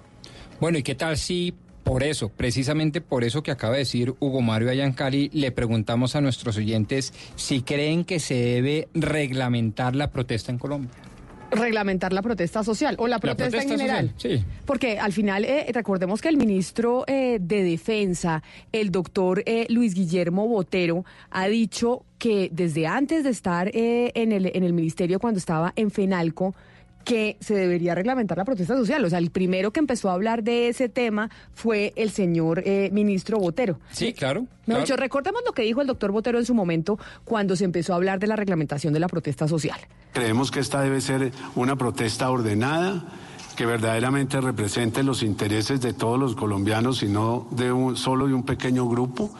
Y hemos considerado que sobre eso el próximo gobierno podrá hacer grandes avances si logra promover una ley estatutaria que camine en ese sentido. O sea, ahí estaba el doctor Botero antes de llegar el gobierno, ya se había anunciado que él iba a ser ministro, que querían eh, que se reglamentara la protesta social. Pero usted oyó lo que dijo además, eh, que responda a los intereses de todos los colombianos y no de un sector minoritario. Entonces, ¿cómo así? Es decir, el, el señor no solamente quiere reglamentarla, sino que quiere el decir por qué sí se puede protestar y por qué no. Y que nada más se puede protestar por lo que las mayorías quieran. Es que lo, lo que uno debería preguntarse es qué significa exactamente para, para los que están promoviendo reglamentar la protesta social, qué significa reglamentar la protesta social, porque es que la protesta social debe existir y existe. ¿Sí me explico? Es decir, usted eh, para usted reglamentar la protesta social significa que no se proteste, No, no. por ejemplo. No, Digo, pues- ¿qué es reglamentarla? No, y sobre ¿Qué todo, y sobre reglamentar todo, la Oscar, protesta social? sobre todo, de Oscar, lo que usted dice, debe incomodar, la protesta social debe incomodar, o si no, ¿para qué sirve? O sea, Sí, no. debe incomodar a la sociedad para generar alguna clase de, de atención para poder poner sobre la mesa unos derechos que ellos quieren y por los que luchan. No, por eso, habría que la protesta preguntar los social- que promueven la, Pero reglamentación de la protesta dónde, social. Hasta dónde debería llegar esa incomunidad de que habla Valeria. Eh, porque Ya lo dice la ley, ya lo establece si la ley. No, no, no, no. Si la es que digo llega lo- a vulnerar otros Pombo. derechos igualmente fundamentales, como por ejemplo la propiedad privada, por ejemplo Eso no se el puede, derecho eso es a la delito. educación. Pero eso está ejemplo, penalizado, es el- que eso está penalizado, que eso- tiene que reglamentarse, eso tiene que Exacto. reglamentarse porque si los vándalos ya- ya actúan como vándalos, penales. pues se castigan como vándalos, es decir, eso no tiene que reglamentarse porque eso está penalizado. Por eso es que yo digo, reglamentar la protesta social significa exactamente No, qué. Pero bueno, Pues, les ¿qué? digo, es que yo les digo, a ver, un momento y que ustedes me dicen que ya está penalizado, yo estoy saliéndome del campo prototípico del derecho penal. Les voy a dar un ejemplo. Se, ¿Es conveniente o no, por ejemplo, en, la, mat- en, en el momento de reglamentar este tipo de cosas, eh, hablar de un fondo general que indemnice a todos aquellos comerciantes que padecen las inclemencias de una protesta? Pero mire, Eso nada tiene que ver con el derecho penal, es prototípico de la reglamentación. Pues es que vamos a hablar con, les dije, hay como tres proyectos en el Congreso de la República sobre la reglamentación de la protesta social. El gobierno del presidente Iván Duque, en cabeza de su ministro, incluso antes de llegar y de posesionarse, ya estaban hablando de la reglamentación de la protesta social. Es decir, este es un plan que viene desde que ya se había pensado y que se está empezando Y a materializar. Exacto. Escuchemos a la vicepresidenta Marta Lucía Ramírez también hablar de la reglamentación o de la necesidad de reglamentar la protesta social. Protesta social que estamos viendo hoy en las calles de Colombia, que es una manifestación de los estudiantes. Pero una cosa es la protesta y otra las vidas de hecho. Es urgente reglamentar la protesta social, porque la anarquía que vimos, porque la anarquía que vimos en la semana pasada nos está a nosotros notificando de que esto va a seguir. Pues ahí estaba la, doctora Marta Lucía Ramírez diciendo que se necesita reglamentar la protesta social. Les decía yo que hay como tres proyectos en el Congreso de la República, pero hemos invitado a dos congresistas, cada uno eh, que tiene un proyecto sobre la reglamentación de la protesta social. En la línea está con nosotros Jonathan Tamayo Pérez, mejor conocido como Manguito, que es el senador del Partido Decentes, que a uno le parecería un poco extraño que el Partido Decentes esté presentando un proyecto de ley que tenga que ver con la reglamentación de la protesta social, pero recordemos que el senador Manguito es eh, a partido ASI, me dicen aquí, no partido decentes del partido ASI. Sí, el partido Alianza Social Independiente. Pero además, claro, pero que, le, pero que el senador eh, conocido como Manguito realmente pues está militando con el Centro Democrático y con los intereses del Centro Democrático y eso es la, lo, que se, lo que se ha visto en los últimos meses. Senador Tamayo, bienvenido a Mañanas Blue, gracias por atendernos. Muy buenas, ¿cómo están? Muchas gracias a ustedes. Estábamos acá preguntando, bueno, y esto de reglamentar la protesta social, ¿qué es lo que es? Eh, su proyecto de ley habla de reglamentar la protesta social para que solo se pueda hacer los fines de semana, ¿es lo que tengo entendido? Sí, realmente con este proyecto buscamos es de que se, las manifestaciones se desplacen solo para sábados y domingos. ¿Y, y cuál es la lógica de hacer la manifestación los sábados y los domingos, senador Tamayo? Bueno, yo esta idea pues, tenía nació desde enero cuando estuve en Bogotá en una marcha que, que, conocí a algunos estudiantes y algunos maestros que salieron a marchar en contra de las manifestaciones de los que estaban frenando la educación. Ellos sí querían estudiar. Entonces creemos de que uno puede hablar del derecho a la educación o salir en defensa de la educación bloqueando la misma educación. Este, hay padres de familia que están de acuerdo con que sigan perdiendo clases, hay incluso hasta maestros que están de acuerdo con este proyecto que lo hemos socializado con algunos. Y creemos de que un fin de semana es mucho amor porque tampoco se, eh, se de pronto rebaja que estamos estamos también atacando el derecho laboral, por ejemplo, eh, los almacenes que tienen que cerrar por donde pasan las marchas, todo el comercio, hay señores de restaurantes que cuentan que cuando hay marcha cierran porque la gente entra, se les llevan los alimentos, no pagan, o sea, es un, es- creemos que si es sábado y domingo las marchas, pues ahí sí la gente realmente va a ir a marchar, no va a acapar clase, no profesores a hacer poli- a, a- a politiquear de pronto con, con, con las marchas o con la educación, y que a la policía Pero, le va a quedar mucho más fácil también al mismo tiempo controlarlas, porque hay menos congestión en las calles. Incluso para la- los mismos manifestantes, más fácil también van a poder identificar a, a la gente que se infiltra eh, a, a hacer Senador, pero desmanes es que no, no solamente, no, la protesta social no solamente la hacen los estudiantes y no solamente, digamos, que tiene como fin evitar que capen clase, como usted dijo. La protesta social es un derecho constitucional consagrado en la Constitución, importantísimo para la democracia de, y de la historia de todo el mundo. Los derechos más importantes se han ganado a partir de la protesta social. Y no una protesta social que se hizo los fines de semana, sino una protesta social que fue capaz de incomodar a la sociedad lo suficiente para que la sociedad pudiera reconocer derechos tan básicos como el derecho de voto pero de la no mujer. Usted está diciendo que si usted. Nosotros podemos primar unas minorías y violar el derecho de los ciudadanos, como el derecho a la movilidad. La gente tiene que movilizarse. No, eh, pero yo le explico. Es que usted, es que si usted, si usted entiende el espacio público nada más bajo una, bajo una óptica de circulación, pues ahí sí usted digo. Pero la- el espacio público también es importante porque es un, un campo de participación. Entonces es muy el peligroso que ustedes estén 37 de la definiendo en este momento. Es un campo de participación. Yo lo que le quiero preguntar es en qué, hasta, hasta dónde ustedes van a poder llegar a definir dentro de este concepto qué es una protesta social adecuada y qué no, y por qué están tratando de que, de que la protesta social sea cómoda cuando no tiene como finalidad ser cómoda. Sí, realmente es que la protesta se ha pasado a otro nivel ya. Ya no, ya no es tanto la protesta sino que ya hay, ya hay, hay bandidos, ya hay delitos, ya hay almacenes. Creemos de que toca hacer una regulación para controlar, no para violar ni para prohibir las marchas. Al contrario, yo pienso que si eh, los estudiantes quieren marchar, un ejemplo, eh, un sábado los padres de familia lo pueden acompañar, un sábado, un domingo que no están trabajando.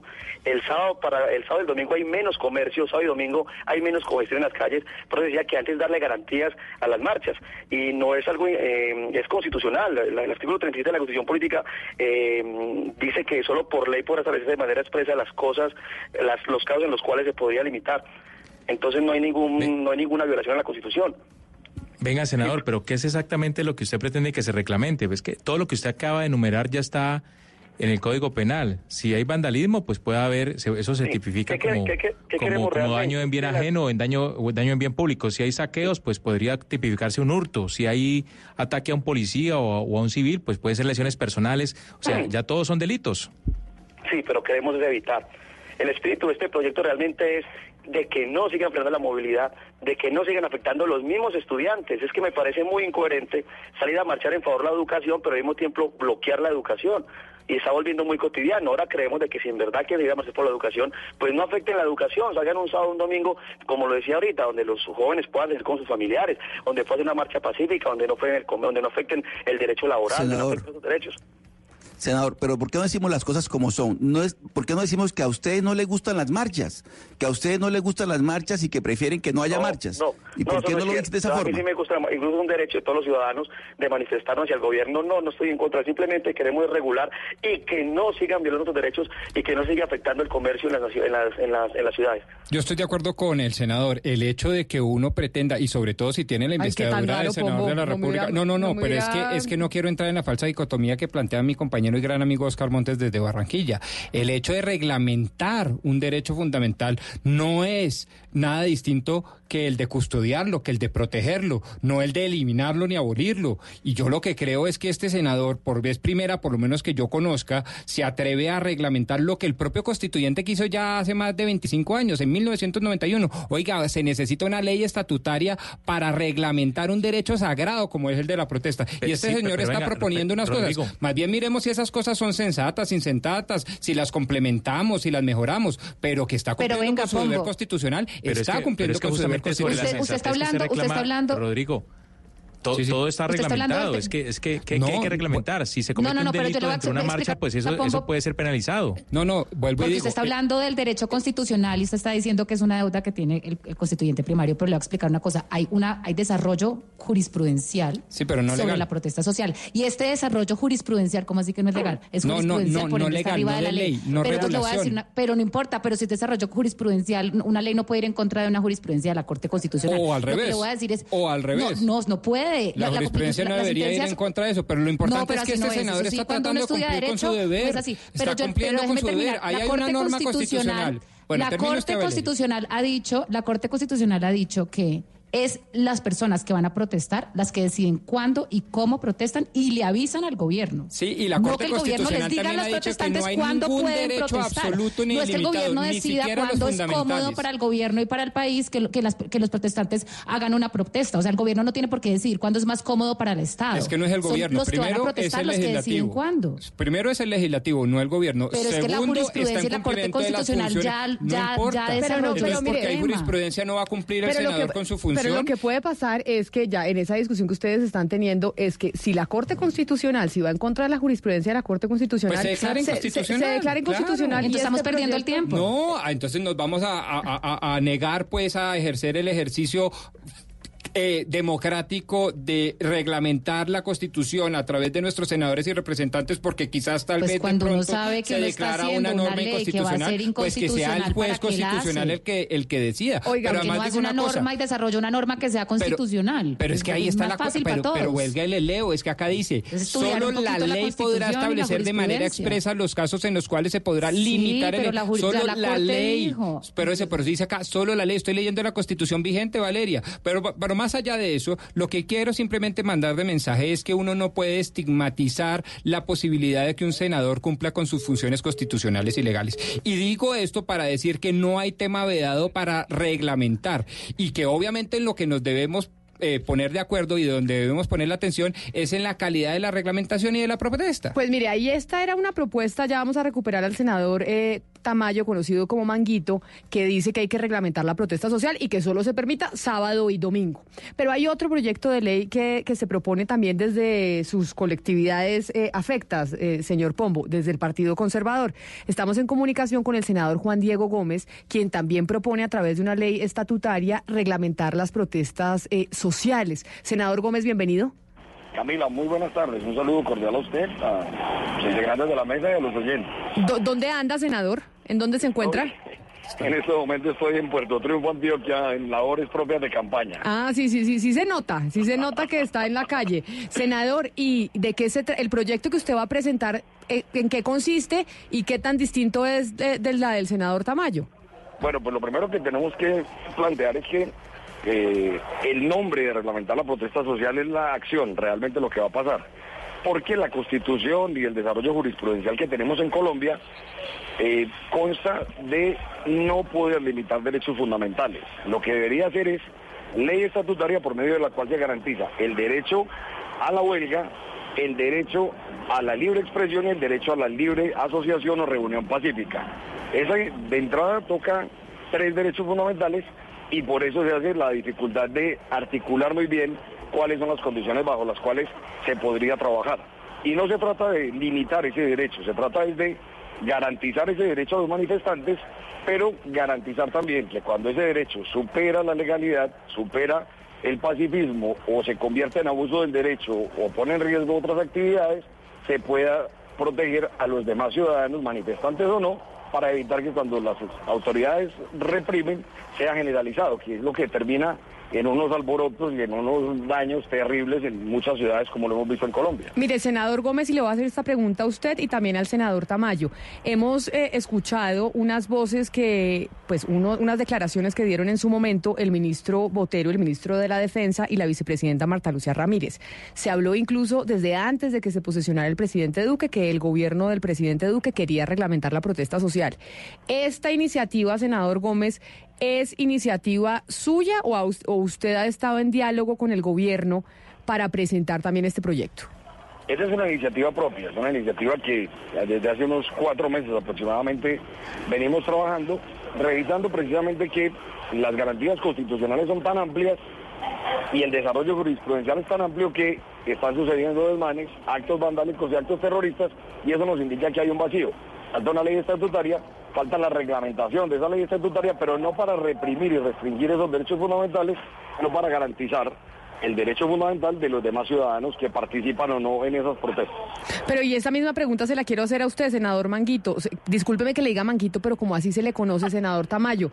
Eh, ¿Usted, esta también es una iniciativa propia o usted ha hablado con el gobierno de esta eh, intención de reglamentar la protesta social los fines de semana? Sí, esto es una iniciativa propia, te hablaba al principio de la, de la entrevista, que nació fue que en Bogotá había una marcha de maestros, de algunos maestros de padres de familia y de alumnos que estaban en contra del paro que estaban haciendo y que estaban haciendo perder clase a los estudiantes. De ahí nace eh, el buscar el derecho fundamental para todos, no solo para una minoría, sino para todos los colombianos, todos los ciudadanos, y comenzamos a estudiar de enero y nos dimos cuenta de que, de que de verdad están afectando no solamente la educación, sino otros, otros, otros derechos. Oiga, yo quiero preguntarle, Camila, a los dos congresistas si, si esta, este proyecto contempla la posibilidad de, de- de evitar que lleguen a las marchas los encapuchados. El tema de portar una capucha. Es que cuando uno ve que hay un encapuchado en medio de una manifestación, pues uno se imagina que nada bueno va a pasar.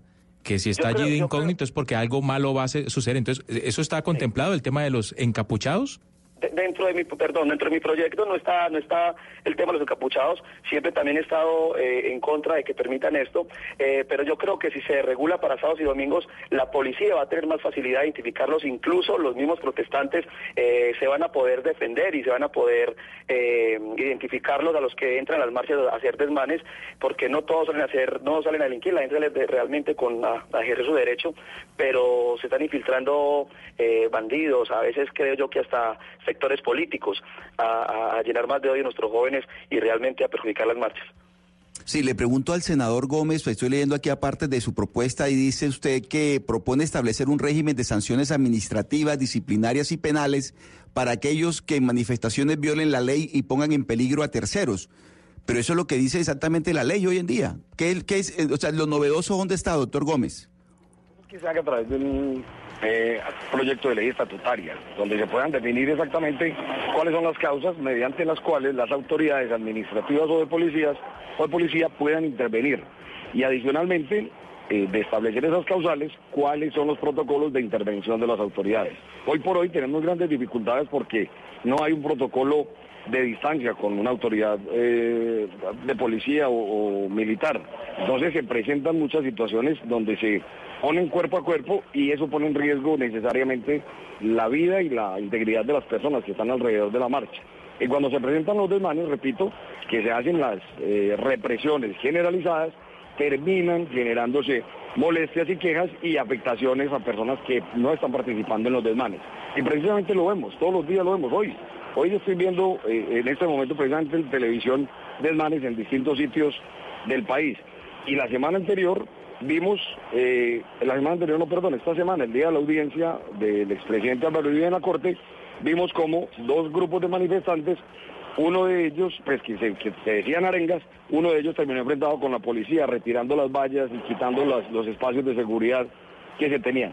Cuando esto sucede y está reglamentado es porque existen vacíos. Lo que necesitamos es dar garantías al cumplimiento de los derechos, pero dar garantías claras al ejercicio de los derechos de los demás ciudadanos que no participan en la marcha o que participando en ella no están vinculados con los desmanes o con los actos vandálicos. Señor eh, senador Tamayo y senador Gómez, como ustedes cada uno tiene un proyecto de ley distinto, pero con el mismo objetivo, reglamentar eh, la marcha y la protesta social. Y me imagino que pues parte del trabajo legislativo es también oír opiniones y escuchar otros puntos de vista. Quisimos llamar al doctor Mauricio Archila, que es profesor de la Universidad Nacional y además investigador del CINEP, y lleva décadas estudiando los movimientos sociales y la protesta en Colombia. Y precisamente quería saludarlo, profesor Archila, preguntándole a usted ¿Qué opina de estas iniciativas legislativas que estamos escuchando para reglamentar precisamente la protesta que estamos viendo hoy, por ejemplo? porque tenemos jornada de movilizaciones en el país, movilizaciones estudiantiles?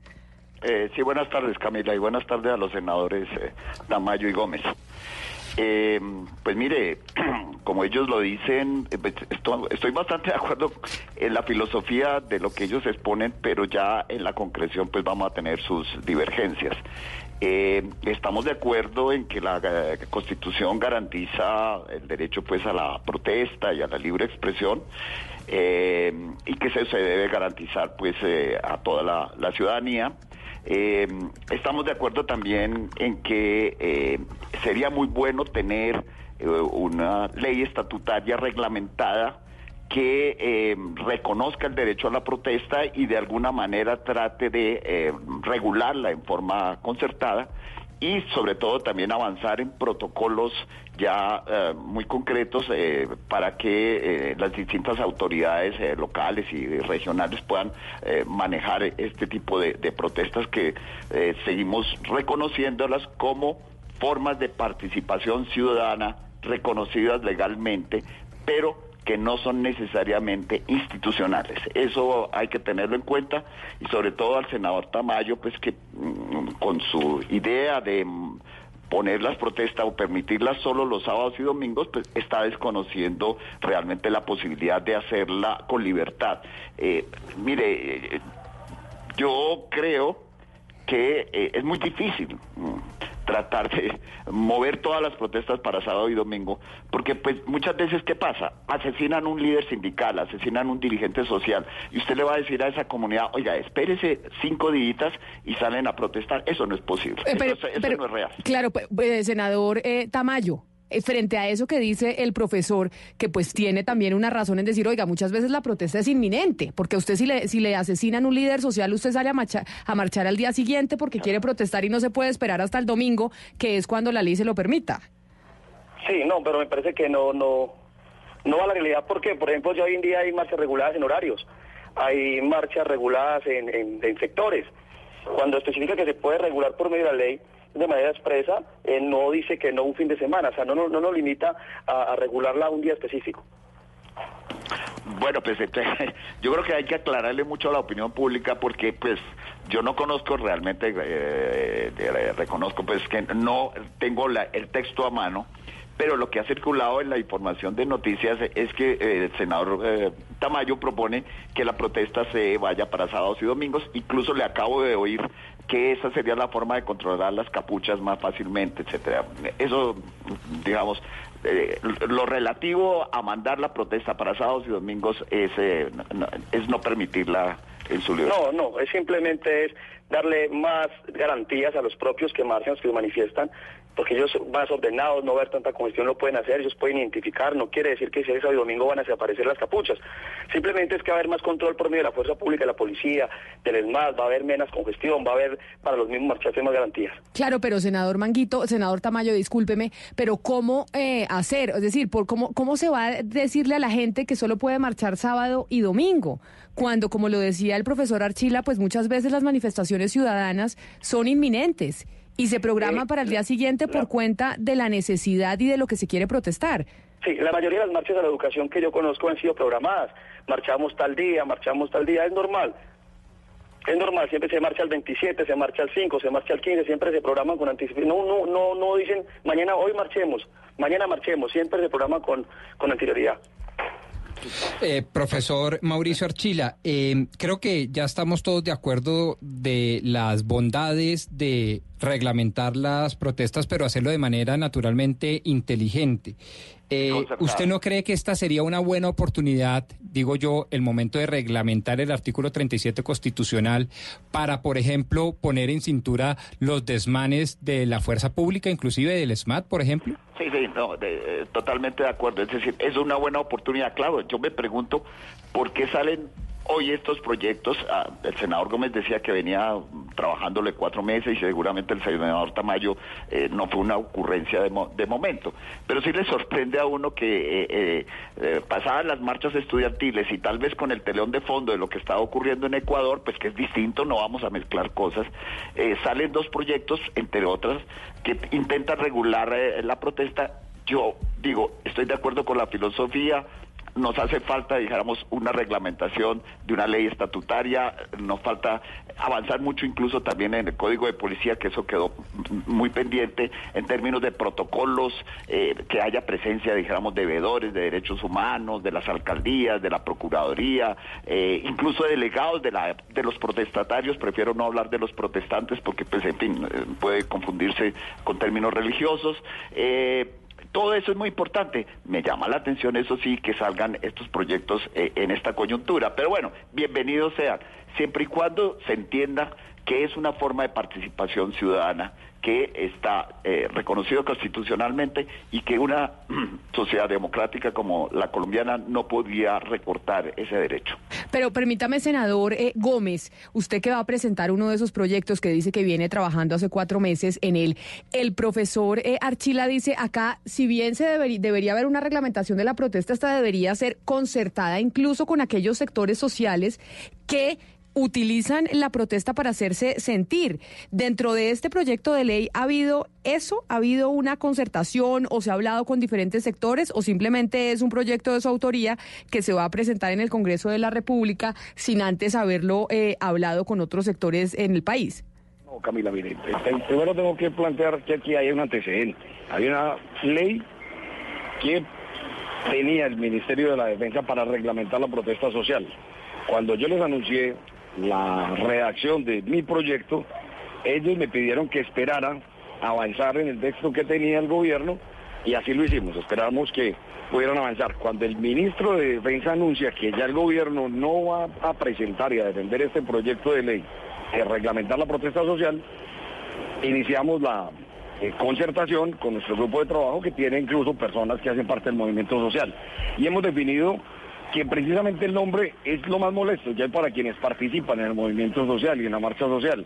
Y es que reglamentarlo suena a restringir ese derecho cuando se trata de un instrumento legítimo que reivindica derechos, que se necesita en la democracia, pero que requiere también una concertación que tenemos previsto en varias audiencias públicas a través de la Comisión de Derechos Humanos, convocando a los principales manifestantes, grupos sindicalistas, movimiento estudiantil, transportadores, indígenas, en fin, todas las personas que han tenido la oportunidad de marchar, porque precisamente lo que yo creo es que no hay una competencia, ni es una discusión entre quienes estamos de este lado del gobierno o del Congreso y quienes están en el movimiento social, pero que sí es claro que se necesita una manera en que estas marchas puedan ser un instrumento de participación democrática tranquilo, legal y pacífico que permita avanzar en la reivindicación de sus derechos. Es una herramienta clarísima, lo hemos visto viendo las marchas de estudiantes masivas en todo el país. Pero míreme, ya que usted dice eso, senador Gómez, le pregunto, a ver, a, a los dos, pero senador Tamayo, dice el senador Gómez que cuando se habló de presentar el proyecto, el, el Ministerio de la Defensa y el gobierno le dijeron, oiga, no, espérese a que estructuremos esto mucho mejor.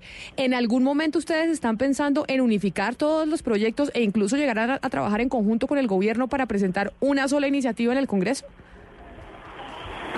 ¿Me pregunta a mí? Sí, les pregunto a los dos, entonces le doy la palabra primero a usted, No, no el hemos senador Tamayo. Yo por lo menos llego al punto de reunirme con el, con el senador Juan Diego ni con el gobierno. Es una iniciativa propia, pero si llegara el caso, pues estaré dispuesto porque realmente a nosotros que nos prima es legislar por el, por el bien de los ciudadanos y por el derecho de los colombianos. Pero no, hoy no tengo la oportunidad todavía de sentarme con Juan Diego eh, ni con el gobierno todavía para este proyecto. Y senador Juan Diego, la misma pregunta para usted.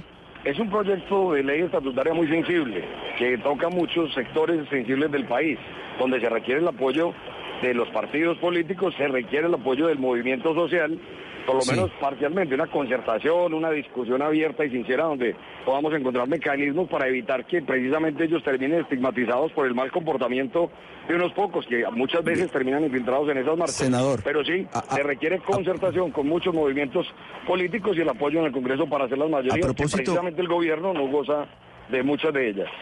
A propósito del futuro, del futuro de ambos proyectos, eh, quisiera saber si eh, en el Congreso de la República se tienen, usted- ustedes tienen ya las, las mayorías necesarias para sacar adelante ambas iniciativas.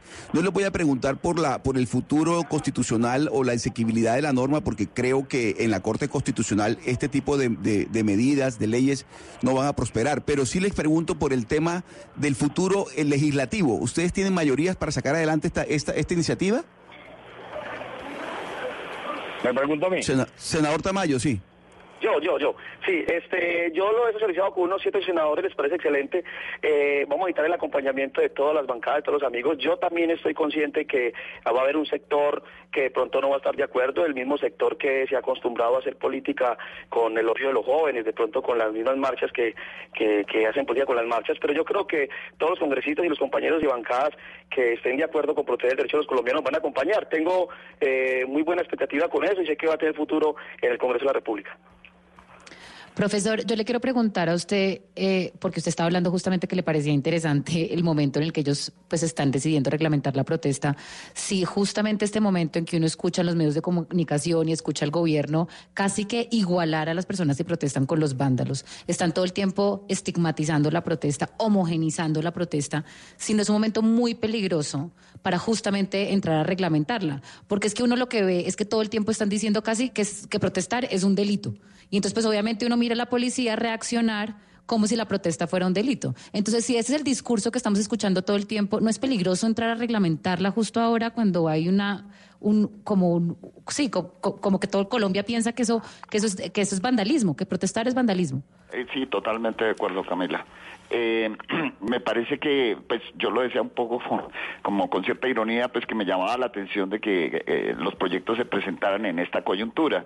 Eh, pues digo yo, por ejemplo, cuando se firmó lo de eh, los acuerdos de La Habana, unas ONGs fuimos convocadas por el gobierno y por el, el, eh, movimiento en ese momento FARC-EP eh, para adelantar unos talleres con organizaciones sociales para construir un proyecto de ley estatutaria. Estuvimos ayudados por gente de- del gobierno, incluso pues hasta de la oposición en ese momento, para tratar de reglamentar. Eso estaba listo en, eh, eh, a finales del 2017 y ahí se quedó congel- con- congelado.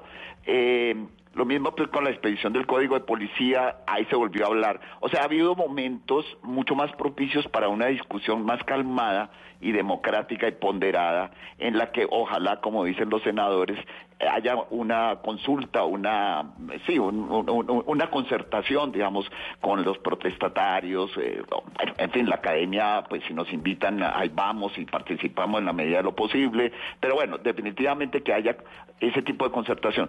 Sí creo que este momento no es el más propicio, eh, pero yo en, en general saludo todos estos eh, pro- propuestas porque me parece que es una tarea pendiente y diría yo del Estado, no solamente del gobierno Santos eh, que ya pasó, sino el que en el que estamos ahora el gobierno de Duque. O sea, son son son tareas de Estado y yo creo que esa cosa es muy, perdón, esa reglamentación es muy importante porque eh, eh, de alguna manera sí nos preocupa la forma como está reaccionando tan violentamente el SMAT. Eh, no niego que pues eh, la cuestión de los vándalos, eh, ciertos encapuchados, porque pues yo no entraría a generalizar y decir pues que, en fin, que toda la capucha sea absolutamente negativa. Yo nunca la uso, no la, no la estimulo, pero pues puedo entender que en algunos momentos eh, se tema la represión o cosas de estas. Y si usted mira las marchas en, en Quito, pues todos, todos, todos llevan algo, eh, esto no, no lo estoy justificando, pero me parecería que precisamente una discusión sopesada, ciudadana, participativa, nos podría dar un- un- un- un- una propuesta de reglamentación mucho más eh, democrática y, y- y que realmente controle, digamos, los desmanes que pueda haber de parte y parte. Bueno, si ven Valeria y Camila que hasta el mismo profesor nos da la razón de la importancia y la necesidad de hacerle caso al constituyente del 91, reglamentar no significa caer en un estado autoritario, sino poner en cintura lo que tenemos que poner en cintura. pero, pero yo creo que tal vez, y, y es un poco lo que expresaba Valeria, y yo no sé si el profesor Achila coincida conmigo por el momento de la, de la marcha, de la, de la reglamentación, en este momento en el que estamos, y que hay, que hay ciertos sectores que reciben con reticencia estas, estas reglamentaciones que proponen el senador Tamayo y el senador Gómez, porque son afines al, gobierno del, presidente Duque, son bancada de gobierno, y, y sienten algunos sectores que pueden tener un tinte autoritario, que es que no les gusta eh, la protesta social porque los critica, entonces sienten, a pesar de que, la- que está válido el, el debate, pero que puede haber un tinte autoritario detrás, de realmente no querer las voces de los, de los ciudadanos en las calles. Sí, yo, yo estoy totalmente de acuerdo con que el momento no es el más propicio y pues eh, sí, desde el senador Tamayo que fue elegido pues por una lista que se supone que era oposición, bueno, pero termina, eh, tiene su derecho de terminar participando en el gobierno, pues tendrá sus razones para presentar el proyecto, lo mismo el senador Gómez. El momento, el momento, profesor, puede no ser el más eh, adecuado, quizás en eso podríamos incluso también estar de acuerdo, pero también tam- podríamos llegar a un tercer acuerdo, un grande acuerdo, es que reglamentar es proteger, reglamentar no es necesariamente ni Pero mire, restringir ni llevarse este Estado un Estado autoritario.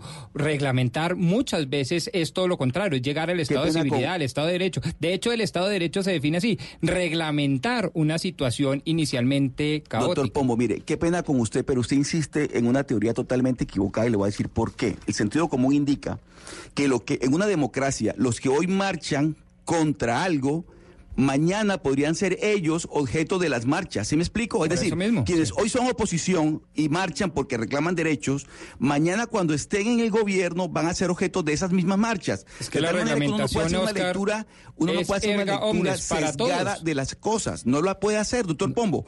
No, no, no, que estoy diciendo que el la mismo reglamentación es gobierno- para todos, para los el de un mismo lado partido y de los del gobierno, otro. el mismo partido de gobierno que hoy está, que hoy, hoy está gobernando, fue quien marchó hace ocho, hace, hace unos años contra otro gobierno al que, se- al que hacía oposición. De tal manera que uno hoy, porque le incomodan estas marchas, no puede promover No, no, leyes no, para no. evitar estas marchas. Yo no cuando puede era ser. líder estudiantil y marchaba, es más, y promoví, no una, varias marchas y además con algún grado de éxito, yo exigía que se reglamentaran y exigía además la presencia de la policía, no solo para que protegieran a los no comerciantes, sino que nos protegeran a nosotros. Y yo no veo Pero esa yo- dicotomía. yo tengo una pregunta. Yo no veo, es Yo que reglamentar no es restringir, Yo ni creo que- yo creo-. Pero yo creo que estamos señalando, A ver, Yo creo que el debate lo estamos están señalando y estamos llamando las cosas como no son. En Yo ningún que momento mi iniciativa ha buscado a ver, prohibir. vamos a ver, senador limitar. Tamayo. Sí, yo creo que en, nin- en ningún momento mi iniciativa ha buscado prohibir, limitar, satanizar o no sé. Simplemente es regular. Es regular. ¿Y, y qué es regular? Pues incluso darle más garantías a los mismos que están marchando. Ese es de mi punto de vista, refiriendo pues el del profesor Archila.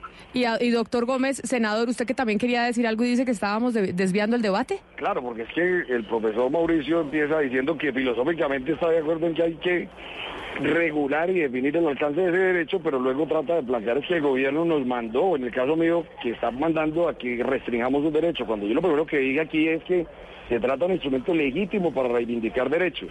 Pero adicional, las marchas son incómodas. Lo que pasa es que podrían ser menos incómodas si no incendian edificios, si no secuestran personas, como sucedió en el ICETEX, si no eh, dañan la infraestructura física, si no limitan el ejercicio de derechos fundamentales o de la prestación de servicios públicos. Pero, es Y que- eso es lo que pero todo eso que, senador, todo eso que usted está diciendo, todo eso que usted nos está diciendo ahorita, quemar edificios, eh, daños en bien ajeno, lesiones personales a personas, todo eso ya está en el Código Penal, eso no se puede hacer.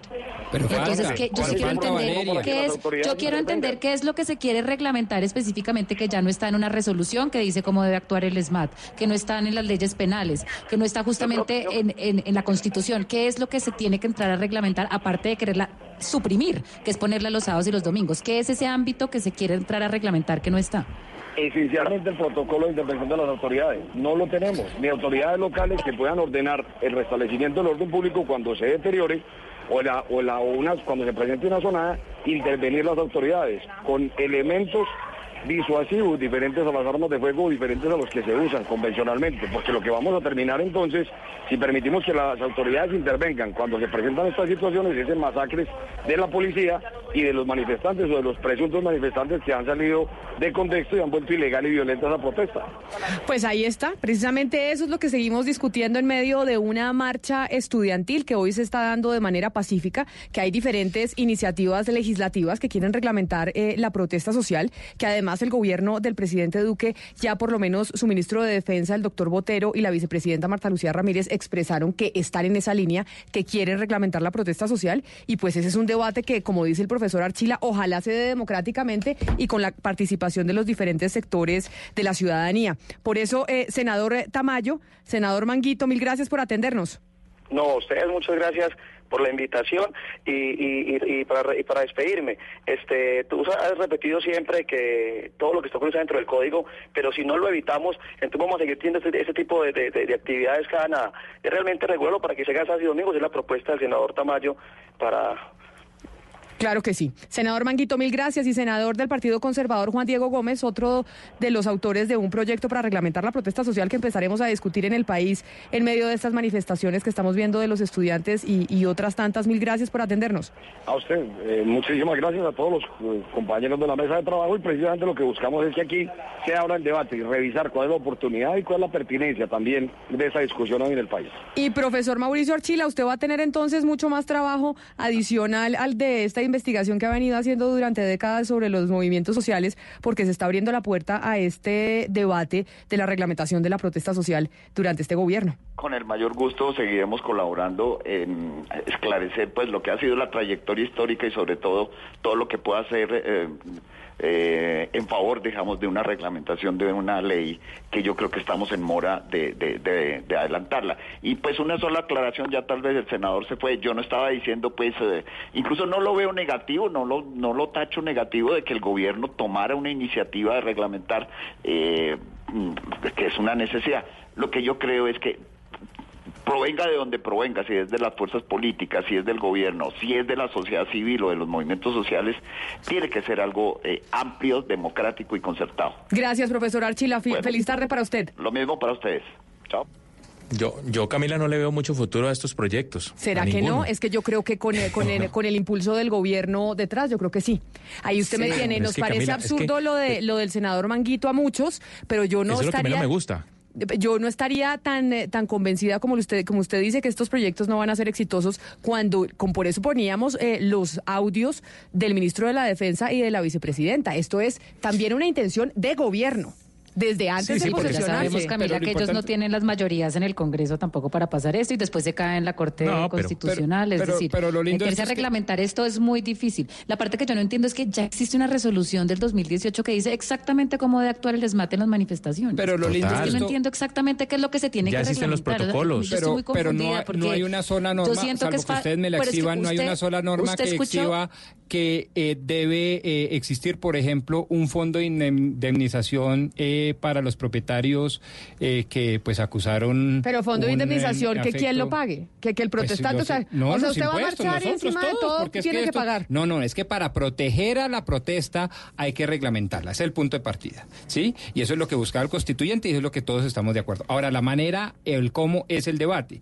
Yo, por ejemplo, creo que para protegerla es bueno mirar los efectos. Si los efectos son nocivos, como por ejemplo la destrucción de la propiedad privada, debe existir un fondo pagado por todos los colombianos con nuestros impuestos para indemnizar al pobre compatriota que sufrió los desmanes de la, de, de- de- de la afectación de su patrimonio. Eso Mire, es. y lo, y lo increíble, como decía el profesor Archila, estamos teniendo esta discusión cuando hoy, 10 de octubre, están los estudiantes eh, marchando en diferentes partes del país, pero me voy a Bogotá, porque precisamente Luis Fernando Acosta está en la Caracas acompañando en este momento la marcha de la Universidad Pedagógica. Luis Fernando, en este momento, ¿cuántos estudiantes están acompañando la marcha y cómo transcurren las cosas? Camila, sigue avanzando acá la marcha de los estudiantes de la Universidad Pedagógica. Ya están pasando la eh, Caracas con calle 53. Yo le calculo, aunque no hay una cifra oficial, pero cercana a los mil estudiantes. Eh, han pasado ya por varios puntos eh, de la localidad de Teusaquillo, van por la Caracas hacia el sur. Y el propósito de esta marcha es llegar hasta la sede de la Universidad Distrital con también con los de la Universidad Javeriana, ahí se van a concentrar y siguen hacia el sur por la carrera séptima. Eh, algunos momentos eh, tal vez de de tensión con algunos comerciantes porque pues hay quienes pintan las paredes, no les gusta y se presenta ahí una discusión, pero pues nada más allá de eso hasta el momento ha transcurrido muy tranquila esta marcha, ya estamos en la cola de la marcha de los estudiantes de la Universidad Javeriana y avanzan con toda tranquilidad. Un detalle, acabo de ver hace algunos minutos al rector de la Universidad Pedagógica está marchando con los estudiantes. Pues no, obviamente a ningún comerciante le gusta que le, que le pinten con graffiti eh, su establecimiento. Pues evidentemente yo como comerciante tampoco quisiera que, me, que en medio de la marcha me pintaran con graffiti. Pero no solo de gustos, es que es un derecho que no le pinten con grafitis su local. es un derecho. Así es. Damián Landines está en este momento con la marcha de la Universidad Nacional. ¿Usted en dónde está, Damián? Camila, si escucha eh, un poquito eh, la bulla que hay en estos momentos en la carrera 30 a la altura de la calle 26, es que los estudiantes pues ya van sentido eh, sur-norte y se han tomado toda la carrera 30, eh, es decir, el Transmilenio está en estos momentos pues digamos que bloqueado y los otros carriles también. Pero para que entiendan un poco la magnitud de lo que se vive acá, quiero que escuchen un momento este audio que alcanzamos a grabar sobre debajo, mejor debajo del puente de la carrera 30 con calle 26.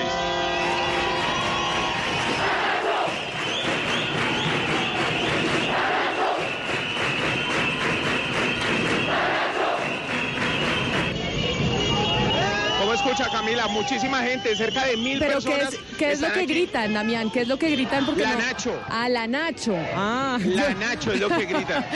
¿Qué entendieron? Yo entendí otra cosa, no voy a decir que entendí yo.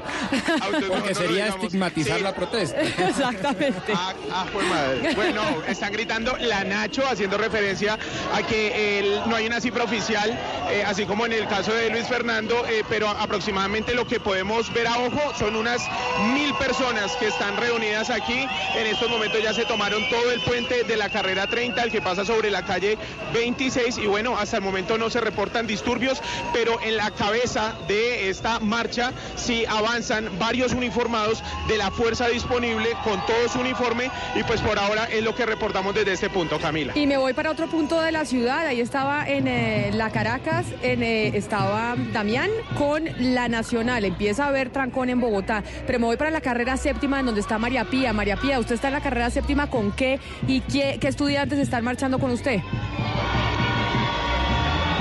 Hola Camila, estamos en la carrera séptima con calle 40 entre las universidades Distrital y Javeriana. Si me pregunta qué, univers- qué universitarios son los que están acá, eh, podemos ver banderas de la Uniminuto, podemos ver muchos estudiantes de la Universidad Javeriana, también hace un momento oímos cantos, por supuesto, de la Distrital, pero en este momento el carril que está sin movilidad es el de sentido sur-norte, es decir, el que está del lado oriental, del lado de la Universidad Javeriana. Hay muchísimos estudiantes, tanto sobre la calle como sobre el andén y sobre las escaleras de la Universidad Javeriana, Camila, pero por ahora todo en calma, no, no ha habido ningún disturbio por el momento.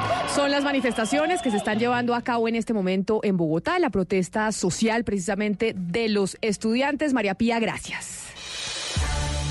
La protesta social, dicen muchos, eh, Valeria, ha generado transformaciones históricas. Así es, Camila. En 1773, una protesta por el alza en los precios del té cambió la historia. Fue el inicio de la Revolución Americana que llevó a la Declaración de Independencia de los Estados Unidos. A ver, es que de hecho, Valeria, muchos sostienen en este caso que sin la protesta sería imposible derrocar la tiranía, lo cual nos lleva, sin duda alguna, a la Francia, a esa Francia en este caso, de 1789.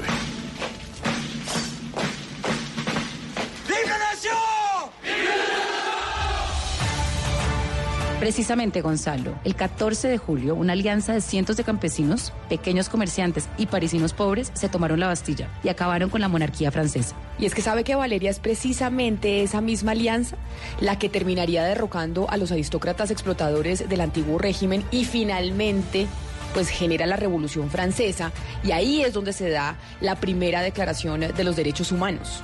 Camila, y es que después de ese evento y de muchos más, para ser exacto, un siglo después, en medio de la revolución industrial, el primero de mayo de 1886, 340 mil trabajadores organizan una huelga que en ese caso exigía la jornada laboral de ocho horas.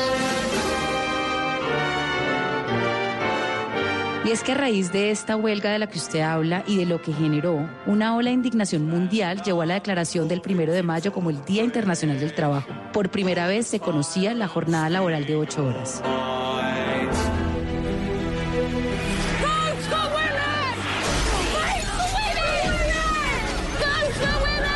Y es que sabe que Valeria no se puede olvidar que dos siglos después de que inició la democracia como sistema político en Occidente, solamente los hombres tenían el derecho a votar. Y solo hasta el 15 de noviembre de 1917, un grupo de mujeres en Estados Unidos que se llamaban las sufragistas organizaron una manifestación en frente de la Casa Blanca exigiendo el derecho al voto para las mujeres. Y es que Camila, los esfuerzos de estas sufragistas dieron resultados en 1920. Las mujeres ya podían votar en los Estados Unidos.